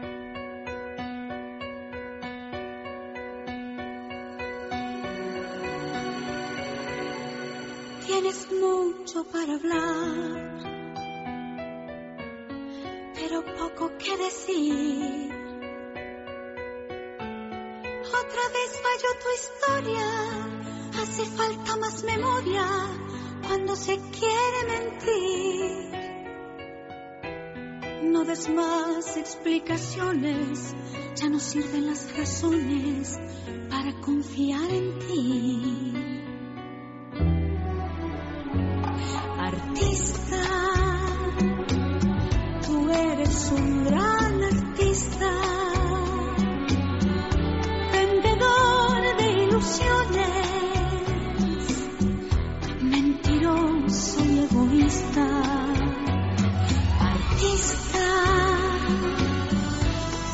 eres un gran artista, no me van tus actuaciones tu obra ya está muy lista.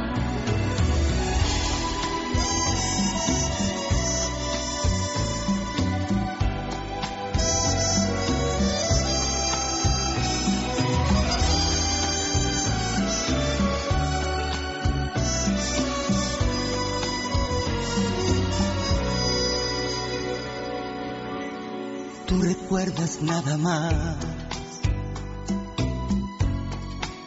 lo que te conviene a ti. Haz conmigo lo que quieras, cuenta el cuento a tu manera, si eso te hace feliz. Cuando otro esté a y ves que no fui tan mal, vas a acordarte de mí.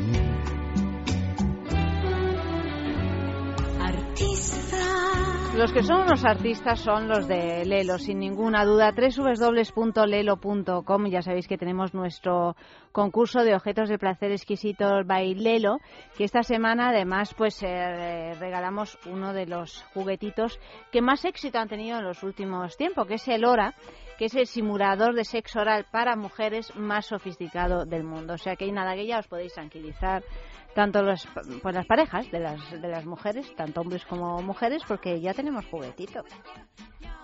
No hace falta nada. Es que os quejáis mucho. Es que nos quejamos con toda la razón, nos quejamos porque una vez más hay un agravio comparativo, ¿no? Pero, pero bueno, no importa porque lee lo que está al tanto de esta situación, pues ha sacado el hora, o sea que ¿Qué ofrece el Hora? Una nueva función de intensidad, está escrito con palabras mayúsculas, para obtener, con letras mayúsculas para obtener un 30% más de potencia al instante, 10 modos de estimulación, 100% sumergible y además tiene una cosa que es, que es extraordinaria, que es con memoria. Es decir, que te- como tiene la tecnología Sense Motion, es decir, ese mando a distancia, que según como lo muevas, pues el, el juguetito se va a mover, pues tú puedes memorizar esto. Le das una cosa de memoria que te ha gustado ese movimiento o esa secuencia de movimientos que crees que eso es lo más adecuado para tu persona, pues ¿por qué reproducirlo manualmente y no dejarte Ya ir? está. Y no dejarte llevar por... Mira, ¿qué ya está, estamos... Tú habías visto la foto. No. No Pero, hombre, te juro, pero tú sabes La que yo no veo foto estas fotos. Tenía es razón yo. pura poesía. Esta foto, esta foto es como para imprimirse y ponerse en el salón. La foto de- del señor Pero, con ¿y qué el me habláis de las monjitas? de las monjitas de Bueno, pero describidlo, por Dios, Mira, que esto es radio. estamos en la plaza de Trocadero Pero de, enseñas, de ¿o París. no? Ah, te lo ¿O lo veis solo vosotros? Oiga, solo nosotros.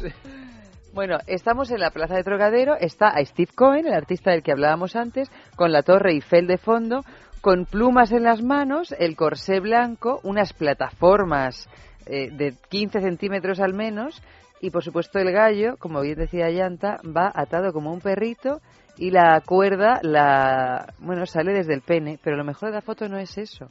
Lo mejor de la foto es que en la parte eh, posterior derecha hay una recua de 1, 2, 3, 4, 5, 6, 7, 6 o 7 monjitas. Mirando el asunto. Que, bueno, Atónitas. unas mirando y otras ya intentando no mirar.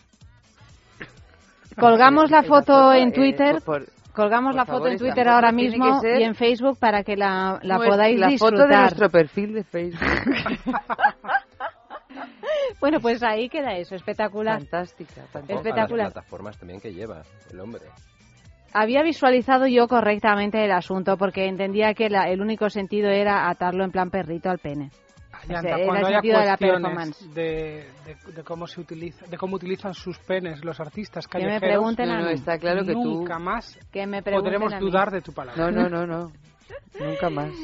Bueno, y sobre todo porque yo sé que el gallo es bicho agresivo y hay que tenerlo lejos, de verdad. Que es que te da un picotazo que, que, que hacen daño. O sea, que no... Tú sabes de bichos agresivos en general. Gallos, rinocerontes. Bueno, los rinocerontes... Ah, bueno, claro, sí. Hombre, tu episodio con el verdad rinoceronte que no te sé si sabes alguna mi- vez has contado. Te sabes mi episodio, si lo he contado alguna vez. Tú sabes mi episodio con el rinoceronte. Sí, sí, hay que andarse con ojo. O sea, eh, el rinoceronte también, solo átatelo al pene. que ya verás.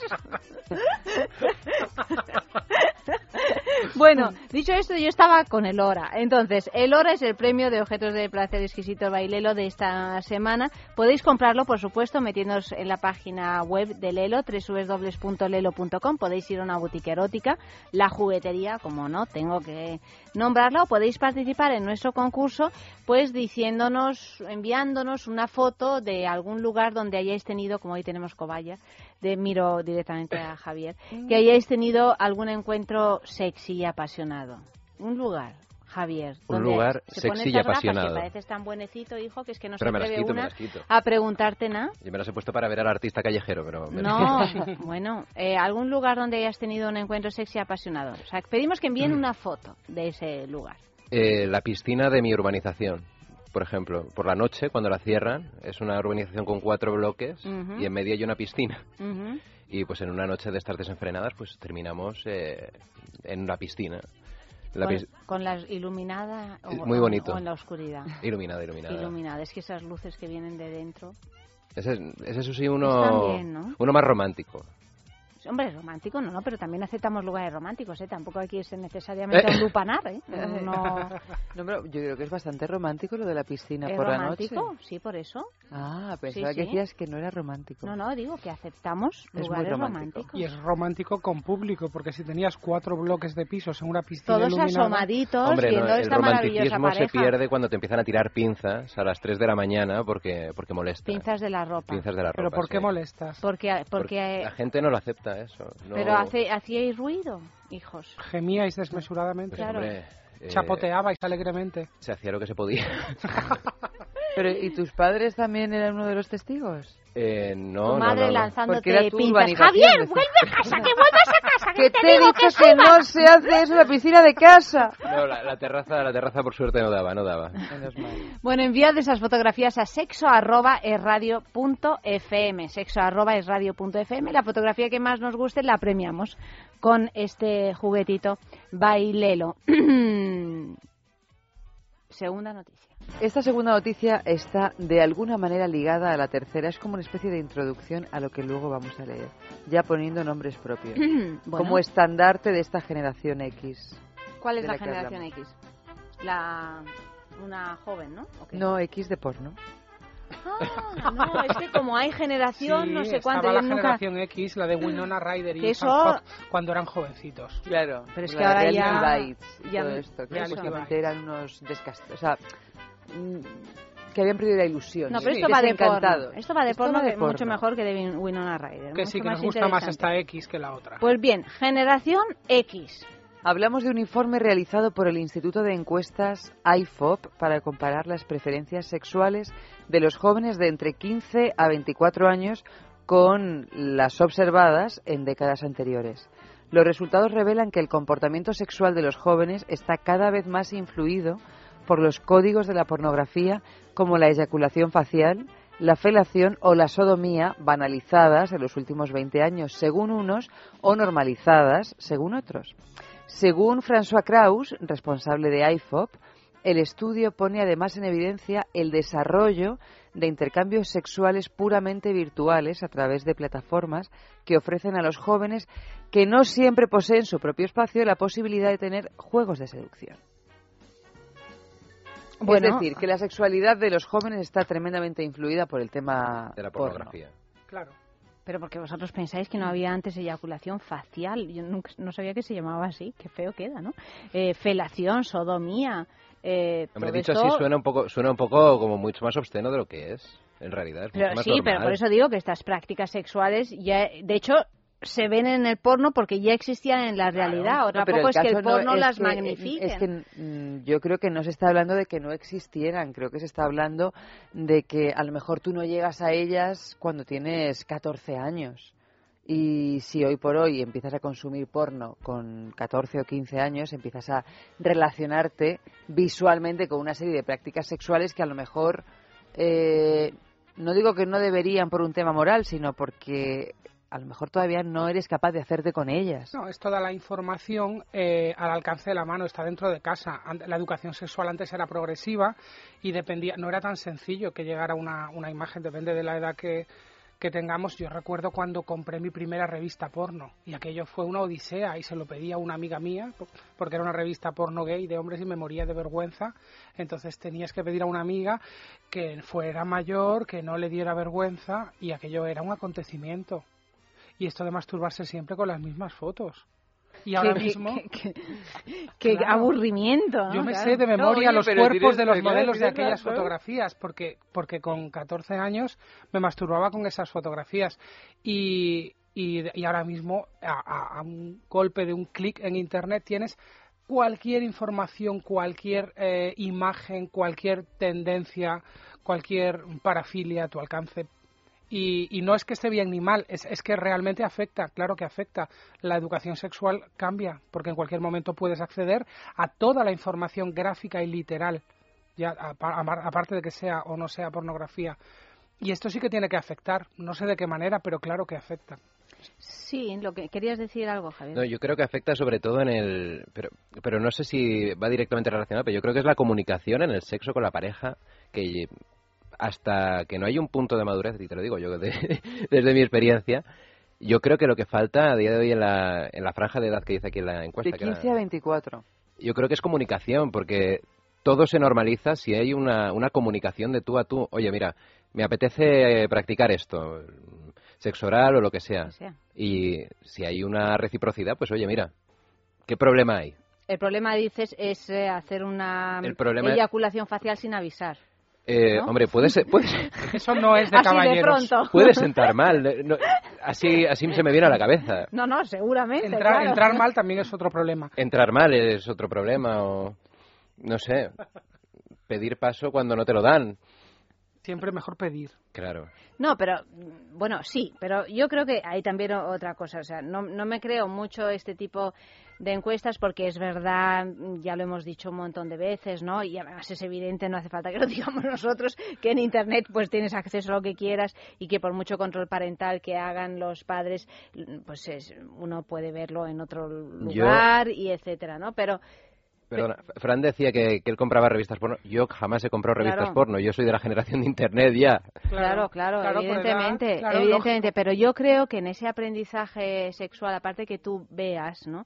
Pero luego hay un aprendizaje sexual que es práctica, ¿no? Es decir, que tengas una pareja eh, y que una o varias y que tú vayas pues adquiriendo una cierta eh, maestría en esto del sexo porque es algo que se pasa uno la vida entera no es todo un proceso muy largo y además va variando también tu manera de relacionarte con el sexo etcétera. Entonces por mucho que tú hayas visto en internet todas estas imágenes tú con 15 años no eres capaz de hacerlo. O sea, necesitas en cualquier caso acumular una cierta experiencia con una o con varias parejas para poner en, en práctica esas, esas prácticas, valga la Sí, cuando- redundancia, ¿no? cuando piensas O que ya- O, o te acuestas la primera vez con una y le, le propones una sodomía. Pues, pues, po- pues puede ser eso. A eso es a lo que creo que se refiere la noticia y lo que, y lo que yo digo, que, que puede ser que si llevas, eh, co- si con 15 años llevas dos masturbándote y has descubierto que lo que más te gusta es la sodomía y te apetece más, a lo mejor el día en el que de verdad vayas a estar con, con una persona, eh, eh, pues va a ser lo primero que vas a buscar. Que no sé si está bien o mal, en serio que no lo digo de una manera Claro, pero ahí no sabes si te gusta o, o te gusta porque lo has visto y piensas que eso va a ser lo que te va a No, gustar. Pero, de verdad, chicos, o sea, pero que yo creo que ni te atreves. O sea, va- vamos a recordarnos ¿Sí? a cualquiera de nosotros en unas primeras experiencias sexuales. Estás ahí como viendo por dónde o qué. Pero es que Vamos, yo creo que digo yo, venimos, o sea que- claro, pero precisamente nosotros hemos vivido el sexo y lo hemos aprendido desde cierta oscuridad y cierta información muy sesgada y, y muy progresiva. Y, y para nosotros, o sea, la naturalidad, no lo sé, ¿eh? pero Yo tengo imagino... unos hijos que no han tenido ninguna seguridad y van Mm. cumpliendo los mismos pasos, pasitos, pasitos, pasitos, desde darte la mano en el cine a darte el primer beso, que hemos cumplido todos. No, a lo mejor en un tiempo más breve, no digo que estés dándote la mano en el cine hasta los 25 años, que era lo que hacían nuestros abuelos, seguramente y afortunadamente quizá no, pero vamos, el paso de aprendizaje yo creo que es eh, parejo. Bueno, pero esto lo hemos hablado aquí un montón de veces también con respecto a los mitos que se pueden crear alrededor del sexo y sobre todo cuando esos mitos te llegan a una edad determinada donde tampoco puedes discriminar muy bien lo que es verdad de lo que no es verdad, el cómo se va configurando lo que es un polvo ideal, lo que es ser un un león en la cama o lo que es ser una diosa del sexo, todo eso se va configurando, que a mí me parece que se va configurando de una manera detestable con un acceso al porno pero n- no sé si la solución es que no se pueda acceder al porno. No. O sea, sino tal vez que se generara otro tipo de porno.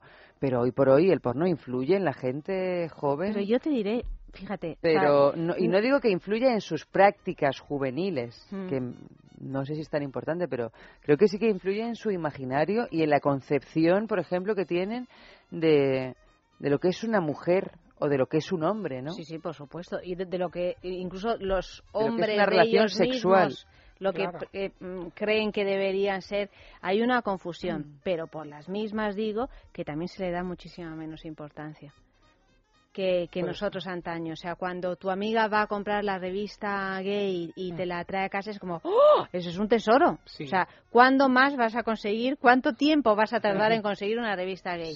El porno está a la orden del día. o Está a sea, lo del día, pero el hecho de que no se dé tanta importancia no significa que haya que haya que, que se haya omitido su No, fortaleza. digo que ellos sino que mismos sea- no, le pero dan menos justamente, importancia. pero porque tienen mucho muchísima más facilidad de acceso. Pero eso no creo que indique que tenga menos fuerza o que el hecho de que no estén constantemente intentando conseguir una revista porno o algo así no indique que ha formado parte de una, yo qué sé, podríamos llamarlo violencia estructural, que ya ni siquiera le das importancia. A mí me parece que es cuando realmente empieza el problema, no cuando empiezan a saltar las alarmas porque, Dios mío, hay una película porno en televisión o no sé quién ha comprado una revista porno, no, sino cuando eso ya forma parte de una cotidianidad completamente invisible donde ya se asume como normal. Y con unos contenidos que a los que antes ya no es que, que fuera difícil el acceso, es que era prácticamente imposible. Eh, pero ahora mismo, mira, el otro día iba en el metro y había eh, dos chicos jovencitos detrás de mí, no sé qué edad tendrían, pero yo creo que no llegaban a 20 años, con, lo- con los teléfonos móviles eh, y oigo gemidos y estaban viendo vídeos porno. Miré hacia atrás y estaban viendo un, un vídeo de un caballo eh, penetrando a una mujer. Eh, este tipo de contenidos antes eran, a- a- o sea, eran Estaban prohibidos, casi. estaban, claro, prohibidos o no sé de qué manera, si acaso era posible acceder a ellos o no. Ahora están ahí. Hablo, ah, pongo un caso muy extremo eh, por, por ver un poco de lo que estamos hablando. Y estaban riéndose y luego continuaron con otros y estaban viendo un vídeo de baloncesto. Acto seguido. Esto que estoy contando es que curiosamente pasó el otro día y era eso. Por un lado, eh, se le ha quitado eh, la importancia o el peso con el que nosotros vivíamos, quizá por una educación todavía que quizá nuestros padres o nuestros abuelos tenían demasiado religiosa. Eh, quizá ya no hay ese peso, pero es verdad que la diferencia entre la normalización a- a- a quitar la importancia que puedan tener determinados ciclos o determinados rituales que, que tienen que ver con la energía de la gente y con el acercamiento. No quisiera parecer muy conservador con lo que estoy No, pero yo, estoy, de- yo estoy de acuerdo en la, en la banalización de, de lo que viene siendo el sexo. Claro. Como, como estás tan eh, bombardeado e imbuido en, en donde ver pornografía es algo tan, tan común, lo ves en, en los anunci- en los anuncios, no voy a decir cuál que acabo de ver hace poco, ¿Puedes decir cuál? bueno, el que se pincha los condones. Sí. El, que- el que se pincha los condones, decir, bueno, ¿de qué estamos hablando? Bueno, pero de hecho se ha armado la marimorena en relación a ese ¿Cuál es ese anuncio. anuncio? Ese anuncio de anuncio. El desigual. anuncio de, de desigual.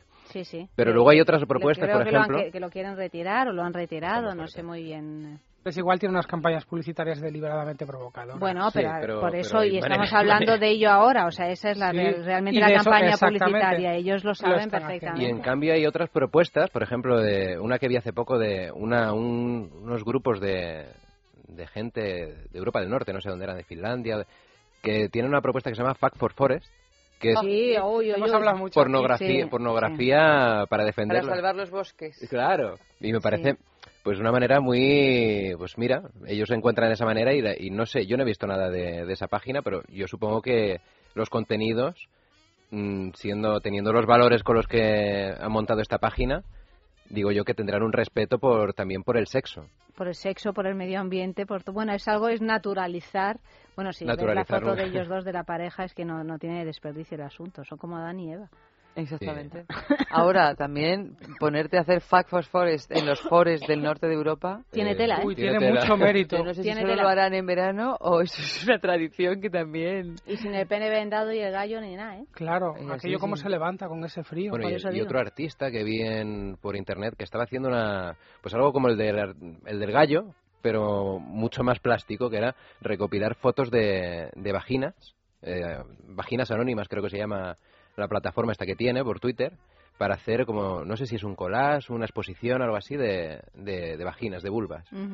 Y, y- pero eso es, eso, eso no sé, no- yo no lo considero pornografía, No, por pero ejemplo. hombre, pero claro, eso No, no, son, no, claro, son- claro. Porque luego ahí también se pervierte la palabra eh, arte, pornografía, erotismo. Hay como una, una tríada ahí que, por culpa de, de esta gente que estaba, como se no sé cómo lo has dicho tú, violencia... Estructural. Por culpa de la violencia estructural, están pervirtiendo la- las denominaciones de otras cosas como pueden ser los movimientos artísticos que utilizan pues zonas erógenas o todo el erotismo se pierde en- a favor de la pornografía barata.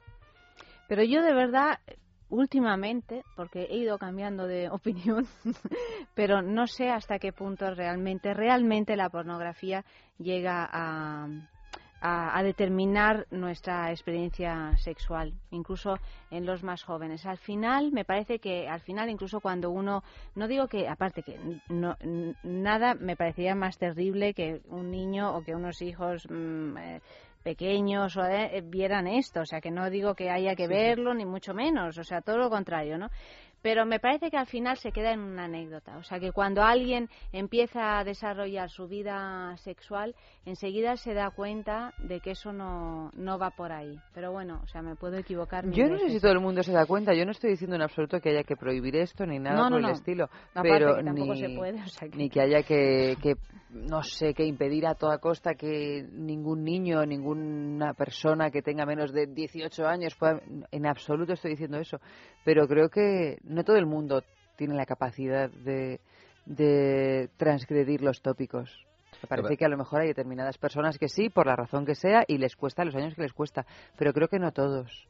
Además que luego hay, es lo, que- lo que- lo que dices tú, Eva, hay, hay personas que no tienen esa capacidad de darse cuenta y se crean ciertos estándares a los que No, no, pero pretenden alcanzar luego. y luego es muy frustrante cierta cuando realizas una actividad sexual, eh, muchas veces puedes frustrarte porque no consigues pues Tener eh, una eyaculación de una eya- 34 metros. ¿no? una eyaculación de 44 metros, un polvo de dos horas. Un pene de un pene de 24 45, centímetros. Bueno, o simplemente, eh, aunque tengas eyaculaciones de 45 metros, de- no descubrir que en el sexo hay muchísimas más cosas de los que nos enseña la Más pornografía. allá de las Más allá, eyaculaciones. que eso es Sí. una cosa que en realidad pensamos que todo el mundo lo tiene tan clarísimo y es absolutamente mentira. El sexo es en un 90% coitocéntrico. Y estoy hablando principalmente de parejas heterosexuales, pero bueno, la pornografía también en general hablamos de también de pornografía heterosexual. Y los guiones porno no pero, tienen mucha complejidad. pero también es eso y me parece un mal que no sé si es tan menor que se acabe circunscribiendo el sexo a un ámbito coitocéntrico No, no, hasta que tengas la edad suficiente o te haya tocado la carambola de no sé Por relacionarte supuesto, con Eva, una pero gente yo creo que la incultura sexual es, es tan profunda, eh, me, me refiero a la incultura sexual cada uno de nuestro propio cuerpo, ¿no? A cómo nos, nos planteamos frente a, a nuestra sexualidad o a un encuentro sexual y esto está mm, vamos o sea hay miles de estadísticas que te dicen cuánto dura un encuentro sexual entre una pareja. O sea si estamos hablando de los minutos escasos estamos hablando de que no, no, no- pero en eso se incluye el coito y todo. O sea estamos hablando de cuatro minutos en total o sea una cosa casi casi conejil y perdonadme la conejil en cuanto al animalillo la rapidez con la que con la que un conejo Sí, sí. eh, tien- tiene su, un- Hace el acto. hace- hace el acto, pues, eh, pues realmente que no te da ni, ni tiempo a poner en práctica nada de lo que ves en una película pornográfica. O sea, tú llegas ahí, tucu, tucu, tú, y ya está, ya se ha acabado ya a dormir o a lo que sea, ¿no? O a ver el fútbol. Pero entonces, eh, por eso digo que, que realmente a mí me parece que no es el porno el problema. El porno eh, eh, bueno, pues puede ser una de las cosas, pero es que ni, ni, ni siquiera llegas a, plantearte en hacer algunas prácticas quizá que podamos pensar que son un poco más extremas en nuestra vida sexual. Ayanta, ¿te acuerdas hace unos años? Eh, más extremas o más originales, ¿eh? No quiero decir que sean No, extremas no, no, en sí. absoluto. Eh, hace unos años se desmanteló una, una red importante de, de pederastia aquí en Madrid, me parece, y en Barcelona, en, en España, grande. No recuerdo exactamente cuánto tiempo.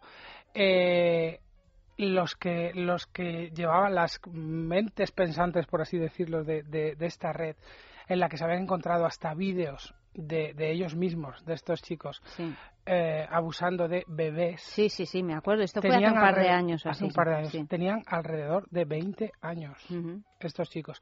Claro, a ver, evidentemente estamos hablando de una excepción y de una excepción que tiene que ver con unas patologías. Esto, esto creo que, que está claro.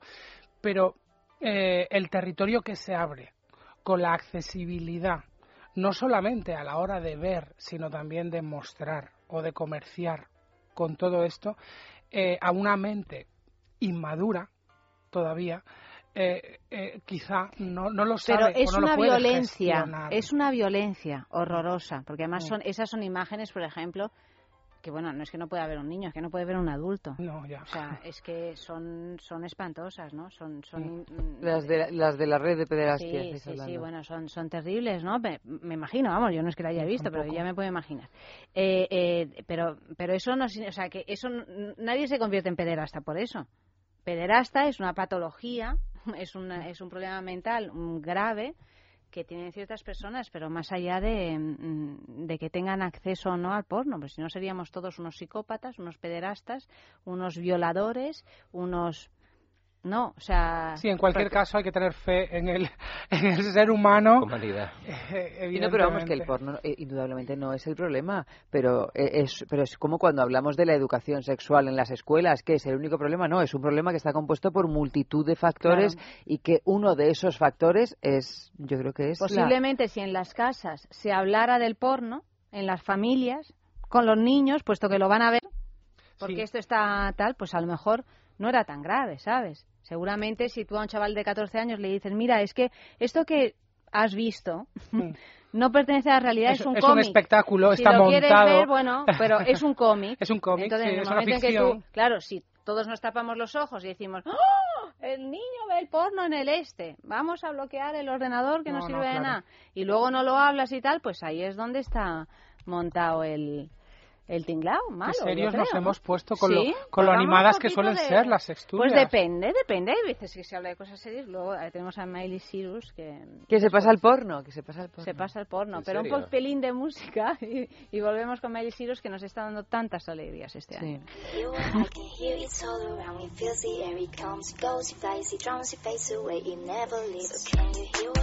Here it's all around, we feel the air, it comes close, it flies, it runs, it fades away, it never leaves. Can you feel it? Is that how nobody's has been?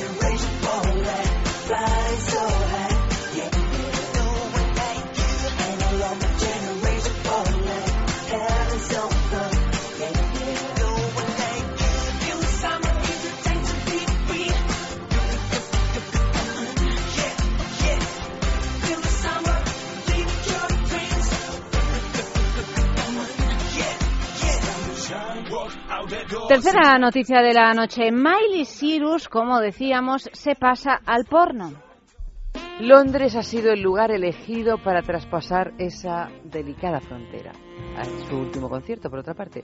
La que fuera la niña dulce de años atrás, niña emblema de Disney, agarró un muñeco hinchable con genitales al que no dudó en realizarle una felación en plena actuación. La artista tumbó al muñeco en el suelo y cabalgó sobre él simulando que practicaba sexo. Se levantó tirando del minúsculo bañador que llevaba puesto y dejando ver todo el esplendor de sus nalgas ante la mirada atónita y la ovación del público asistente. Miley llega a besarse con varias personas del público en este concierto e incluso a acercarse para que le toquen las piernas, el pubis, por supuesto para gozo y disfrute de su público. Para rematar su espectáculo, un pene gigante apareció sobre el escenario. Miley Cyrus no dudó en mortarse sobre él, jugar con él, lanzarlo, chuparlo. Es decir, que esta chica estuvo entregada al sexo gran parte del concierto, en el que, como es evidente, ya no interesaba su música, sino verla rebozarse con estos juguetitos O sexuales. juguetazos, ¿no? No solo Bueno, el pene, juguetitos. el pene tiene tamaño Gigante. Pero.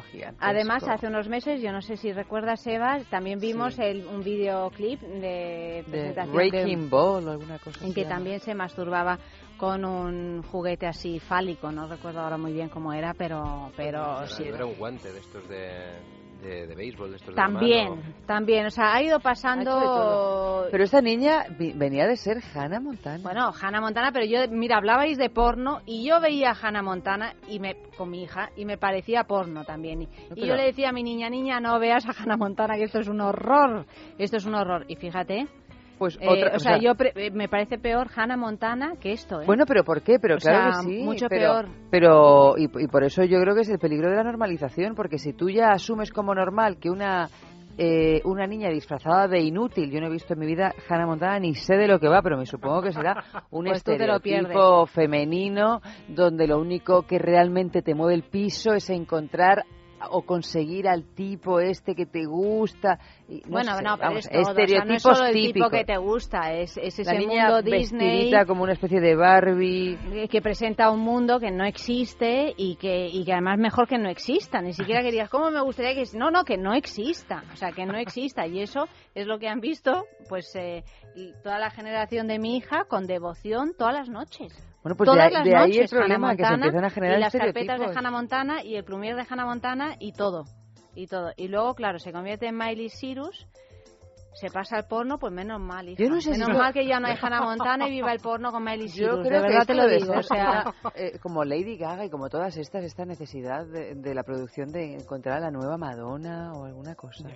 Pero Lady Porque Gaga le dan digas. mil vueltas a Miley Cyrus, artísticamente. Sí, hombre. Hombre, es que esta ¿No pobre te gusta todavía a ti está de manera Gaga? incipiente. Yo no muy de Lady No, yo tampoco, tampoco, pero no podéis comparar. a- No, no es No, no, a comparable. esta ciudad yo vi, el, por curiosidad vi el vídeo de Wrecking Ball después de haber visto las 25.000 eh, copias que hicieron de, de este vídeo divertidísimas, un montón de, de cómicos. Entonces quise ver el original por eso solamente. Eh, no, no me, no me interesa mucho Miley Cyrus, pero yo es que yo tengo una edad, yo soy de Madonna. Pero, es que, pero es que no es, co- no es co- o sea, una de verdad que no es comparable. O sea, No, pero yo Igualmente- creo- yo es que la tengo muy vista. Desde chiquitilla, desde chiquitilla. O sea, hay gente que es artista, te puede gustar o no te puede gustar, Lady Gaga lo es. Hay otras que no. Son más elegantes. Perdona. No, Son no, más- no, perdóname Javier, si yo es que no paro de rajar. De todas maneras, yo me imagino que cuando Madonna eh, saltó a la palestra, mi padre no la podía soportar. Era como, ¡ah, esa vulgar! Claro, ya Madonna se ha convertido en una especie de diosa, pero Miley Cyrus yo creo que tiene Es esa... que es una diosa, Madonna. Que no seré yo quien diga algo en contra de Madonna a pesar de que me cae fatal esa Bueno, sí, señora. pero es una diosa. no le quiero quitar yo mérito. Pero de todas maneras, esta niña, bueno, si es que es- viene de Disney, ¿qué le Tú que eres de otra generación, Javier, ¿te gusta Madonna o no? Madonna. No. Yo, yo Madonna, lo que pasa es que me, me tocó tarde porque, porque yo la he vivido en mi época, pero ¿Cuántos eh, años tienes tú, Javier? yo cumplo 24 ahora. Eh, Soy. Eres, eres de la generación X. Yo soy de la generación. Eres de X. Miley, de- y de Miley Cyrus. ¿Te gusta Miley Cyrus? Eh, Tampoco. musicalmente, eh, físicamente. De, de Bueno, todo. físicamente. La respuesta es la misma para los dos, ¿no? No. Ah, te iba a decir, digo, pero físicamente no me digas que te gusta. No, pero es chica. que yo pienso que tanto Madonna, incluso Lady Gaga, son más elegantes. Se pueden hacer una cosa. Sí, hombre, sí. esta- Sí, sí, sí. Lo, lo erótico y lo sexual. Y, y luego está lo, lo banal. Pues yo Claro. pienso que se puede hacer algo. eh, es lo mismo que puede hacer Miley Cyrus, el mismo reclamo que, que al fin y al cabo es un reclamo publicitario, que es para vender y que salga en, en 20.000 eh, sitios. Yo creo que se puede hacer de otra manera mucho más elegante. Llámame. Bueno, pero es que de eso se trata, ¿no? O sea, se trata de vender y al mismo tiempo hacer algo que sea interesante, no solo Claro. vender. En Sí. este caso solo se vende. Yo no sé si a lo mejor esta, como viene de Disney, insisto, tiene que pegar, tiene que pegar como un buen pelotazo y es como para demostrar. Pero que si lleva dos años haciendo estas cosas. Bueno, pero es que los pelotazos tienes que pegarlos de manera constante. es Bueno, como pero cuando la niña de Harry Es Potter. que empezó con un aparatico chiquitillo y ahora está con la muñeca hinchable Pero es porque como ya no está ahí con el mensajes- pene gigante que cae. Oye, yo fui a ver un concierto de Prince, que era también un tío muy sexy y con un erotismo muy andrógino, muy Sí, peculiar, sí, etcétera, y del escenario ca- ca- caía un Cadillac rojo, ¿sabes? Y Prince se subía al Cadillac y era flipante y cantaba Purple Rain, ¿sabes? Era una cosa maravillosa Sí, el y de estilo un... esta chica no lo ha tenido No, nunca, claro, por o sea, pero- pues eso, hay maneras y maneras. De todas formas, yo creo que es la reacción típica también, y ahí sí que creo que tiene que ver lo que estás diciendo tú, Eva, de, de- de Disney.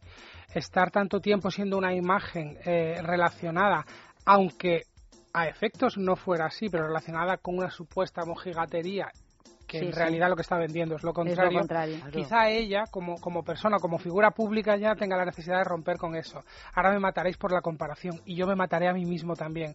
Pero recordáis lo que pasó con Romy Schneider y, y Sisi Emperatriz. Sí. Bueno, Ella estaba, ella odiaba el personaje de, de Sisi y, y que se le reflejara con, con esa, con esa imagen con la que ella no se sentía para nada identificada y en cuanto ella pudo eh, soltarse un poco de, de los que manipulaban la- su carrera, que creo que era su madre, entre, entre otros, ella ¿Cómo estuvo- será la madre de Miley Cyrus? ¿Cómo será la madre de Miley Cyrus? No sabemos. ¿Cómo será? Esta es la pregunta. No sé si es la madre o el padre el que es bastante conocido también. ¿Ah, Creo que sí? es el padre que es Creo que es el. Es el padre. Pero ¿no? bueno, claro, la comparación con Romy No, Schneider, efectivamente, claro. separados madre y padre hace un par de años o tres, no sé. Eh, claro, eh, era una, un ser maravilloso, ¿no? Absolutamente que- y ella sí. pero ella buscó deliberadamente eh, una imagen sexual y, y- y buscó eh, y, participó en películas con mucho erotismo y, mostró su cuerpo y, ella dice es que leí hace poco su, su biografía, biografía. Y, y ella lo que necesitaba era escapar de aquella imagen que consideraba que no tenía nada que ver con ella de una imagen de princesa que consideraba que era absolutamente irreal Bueno, ¿tú crees que a Miley Cyrus le está pasando esto? no No, no sí, de no. la misma manera Sí, pero sí, sí, sí, que haya una que sí. reacción Estoy de decir convencida. Que sí, pero- pero- pero de de que te polarizas, de que te vas Claro. hacia el otro lado. Pero ¿qué le pasó a Britney Spears? ¿Qué le pa- Yo no me sé el nombre de las niñas Disney y estas, pero es que es tirar del hilo. Lindsay, Lindsay y Lohan te y... cae Lindsay Lohan, Lindsay Lohan, que- o sea, es que caen una tras otra. Yo no sé si son movimientos eh, mercantiles No, o pero es que simplemente mantener la fama, ser polarizaciones un niño psicológicas. prodigio y convertirte luego en un adulto con, eh, con talento y con éxito es, es muy complicado. Bueno, pues por eso Los niños intentan pegar un suelen pelotazo. ser niños prodigios y hay poquísimos que consiguen tener una, una carrera prolongada a lo largo de toda su vida, ¿no? Luego está la, la pareja de baile de Miley Cyrus, que es Justin Bieber, que también es otro que, que- ¿dónde? no sé si leí que tenía un juicio o algo así porque le iban a... Pero Sí, si le han claro, acusado pero de drogas claro, no sé pero ¿cómo no? Muy- muy pero perdido les sucede a todos y eso Pero es muy si es que les triste. pasa a todos. Son niños y, y, y son... Eh, Mira el de Solo en casa también. También el Macaulay Culkin. Macaulay. Culkin, solo en casa que yo pensaba que era un niño. Harry Potter. También. Hombre, con, con adicción alcohólico, mm, con unos problemas tremendos. Pero claro, es que Drew cuando no Barrymore, puedes... Drew Barrymore Era alcohólica con 10 años, También 8 bien años. es cierto que Drew Barrymore, claro, le viene de la familia de los Barrymore, que han sido los grandes alcohólicos de Hollywood De durante generaciones y Era generaciones. John Barrymore. Claro, John Barrymore, pues uno de los alcohólicos más conocidos de la historia del cine, ¿no? O sea que, que en fin, que... mm, Que qué duro es ser una estrella juvenil. Última noticia, vamos, no conseguimos nunca llegar a esta última noticia. No Venga, va, va, conseguimos, vamos a, no mira, leo el, el titular. Dice así, esteroides humanos envían señales químicas de género y orientación sexual. Bueno, es que nos hemos puesto un poco técnicos, pero es muy curioso. El cuerpo humano envía señales químicas sexuales a los miembros del género opuesto que influyen en las percepciones visuales y se interpretan de manera diferente dependiendo de la preferencia sexual. Todo esto según un estudio que ha publicado la revista Currents Biology, que es una revista muy prestigiosa en este aspecto. Los humanos son los simios más olorosos en términos de número y tamaño de las glándulas sebáceas, que están dispersadas por toda la piel, y apocrinas, que están ubicadas en algunas partes del cuerpo, pero carecen de un órgano vomeronasal y un bulbo olfatorio accesorio, por lo cual siempre se ha considerado que no existe en la comunicación humana el- El la fenómeno de las comunicación por- a través de feromonas, como sí existe en, en los animales. La androstadienona, el andrósteno más prominente en el semen masculino y en el cabello y la superficie de la piel de las axilas, realza la excitación. Altera los niveles de cortisol y promueve un estado de ánimo positivo en las mujeres. Por su parte, el estratetraenol activa el hipotálamo en los hombres heterosexuales y las mujeres homosexuales, pero no en las mujeres het- eh, heterosexuales o los hombres homosexuales. Los hombres homosexuales muestran un patrón de respuesta similar al de las mujeres heterosexuales, en tanto que las mujeres bisexuales u homosexuales quedan a mitad de camino entre los hombres y las mujeres heteros. Según los investigadores, los resultados de su estudio dan la primera prueba de que los dos esteroides humanos comunican información de género opuesta, que tiene un efecto diferente sobre los dos grupos sexuales sobre la base de su orientación sexual. Es decir, resumiendo todo esto, que el ser humano sí que tiene una comunicación feromónica Claro. en función de tu tendencia sexual, porque es verdad que hay otros colectivos que dicen que lo de la, la tendencia sexual es una especie de un invento cultural, pero vamos, según Bueno, según lo que este te ponga. estudio, A ti, eh, la- ¿tú qué tal vas de androstadienona? Yo- ¿Cómo, ¿Cómo vas? Me estás poniendo el hipotálamo que no veas. Ah, ¿Verdad que sí? O sea, tienes un... Estoy- O sea, que, te, que estás así un poco triste, pues tú pon la nariz en la axila de alguien, Yo soy muy de sobaco. aspiras es que es verdad. Y entonces de repente llegas a un estado de ánimo positivo. Eres muy sobaquero. Pero no, el sexo, el sexo es olor. Exactamente. Ya hemos hablado alguna vez. El olor de la persona que, que amas, por Dios, te, te pone como un burro. Claro, lo que pasa es que eh, a lo mejor no pasa por una vía tan racional o tan consciente, ¿no? Cuando uno tiene una relación con alguien o está todavía en un ámbito de seducción, igual el olor de la persona, salvo que sea algo muy desagradable, no nos, no nos, nos pasa completamente desapercibido. Eva, cuando tienes que separarte de tu pareja durante un tiempo y te acuestas en la cama Exactamente. y estás ya desconectando del día, quitándote las máscaras de sonreír a todo el mundo, relajando los músculos. Ya puedes no te llorar a gusto, ya puedes puedes llorar a gusto. puedes descansar, puedes dejar de sonreír y de hablar con todo el mundo. Y te tumbas en la cama y haces así y estiras la mano. Y es que esta noche no está. ¿Qué es lo primero que haces? Oler. Oler esa almohada, ese huequecito donde queda el olor de la persona que quieres. Claro que, que las feromonas son una parte importantísima de la relación. Mira, después de decir que es muy sobaquero, va y dice esta ternura. Oye, pero yo Esa lo de- cosa no quita lo otro. ternura que, es de- que has dicho esta Pero yo creo que lo de ser muy sobaquero no me parece una cosa absu- en absoluto vulgar. ¿eh? Albacete lo somos Yo mucho. no lo he dicho. ¿Sois No. muy sobaqueros en Albacete? Somos muy sobaqueros en Albacete porque sabemos que una gran parte de las feromonas se instala en la axila. Así es. Bueno, de la, de la liberación feromónica. Claro. Por eso hay, somos muy sobaqueros. El olor de la axila, el olor de, del cuello, el olor del sexo, el olor del pelo. Yo, para terminar esta sextulia de hoy, os voy a contar una intimidad Cuéntala. que nunca he contado, Eva. Por favor, Dios mío. ¿Sabes cómo me duermo yo con mi amor? ¿Cómo te duermes? Con el puñito mío cerrado debajo de su sobaco.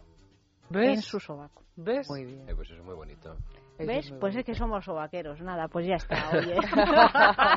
El que no es vaquero es porque no quiere. Claro que o porque sí. miente. Seamos sobaqueros. Larga vida al sobaco. Arriba el sobaco. Arriba el sobaco limpio. Eso.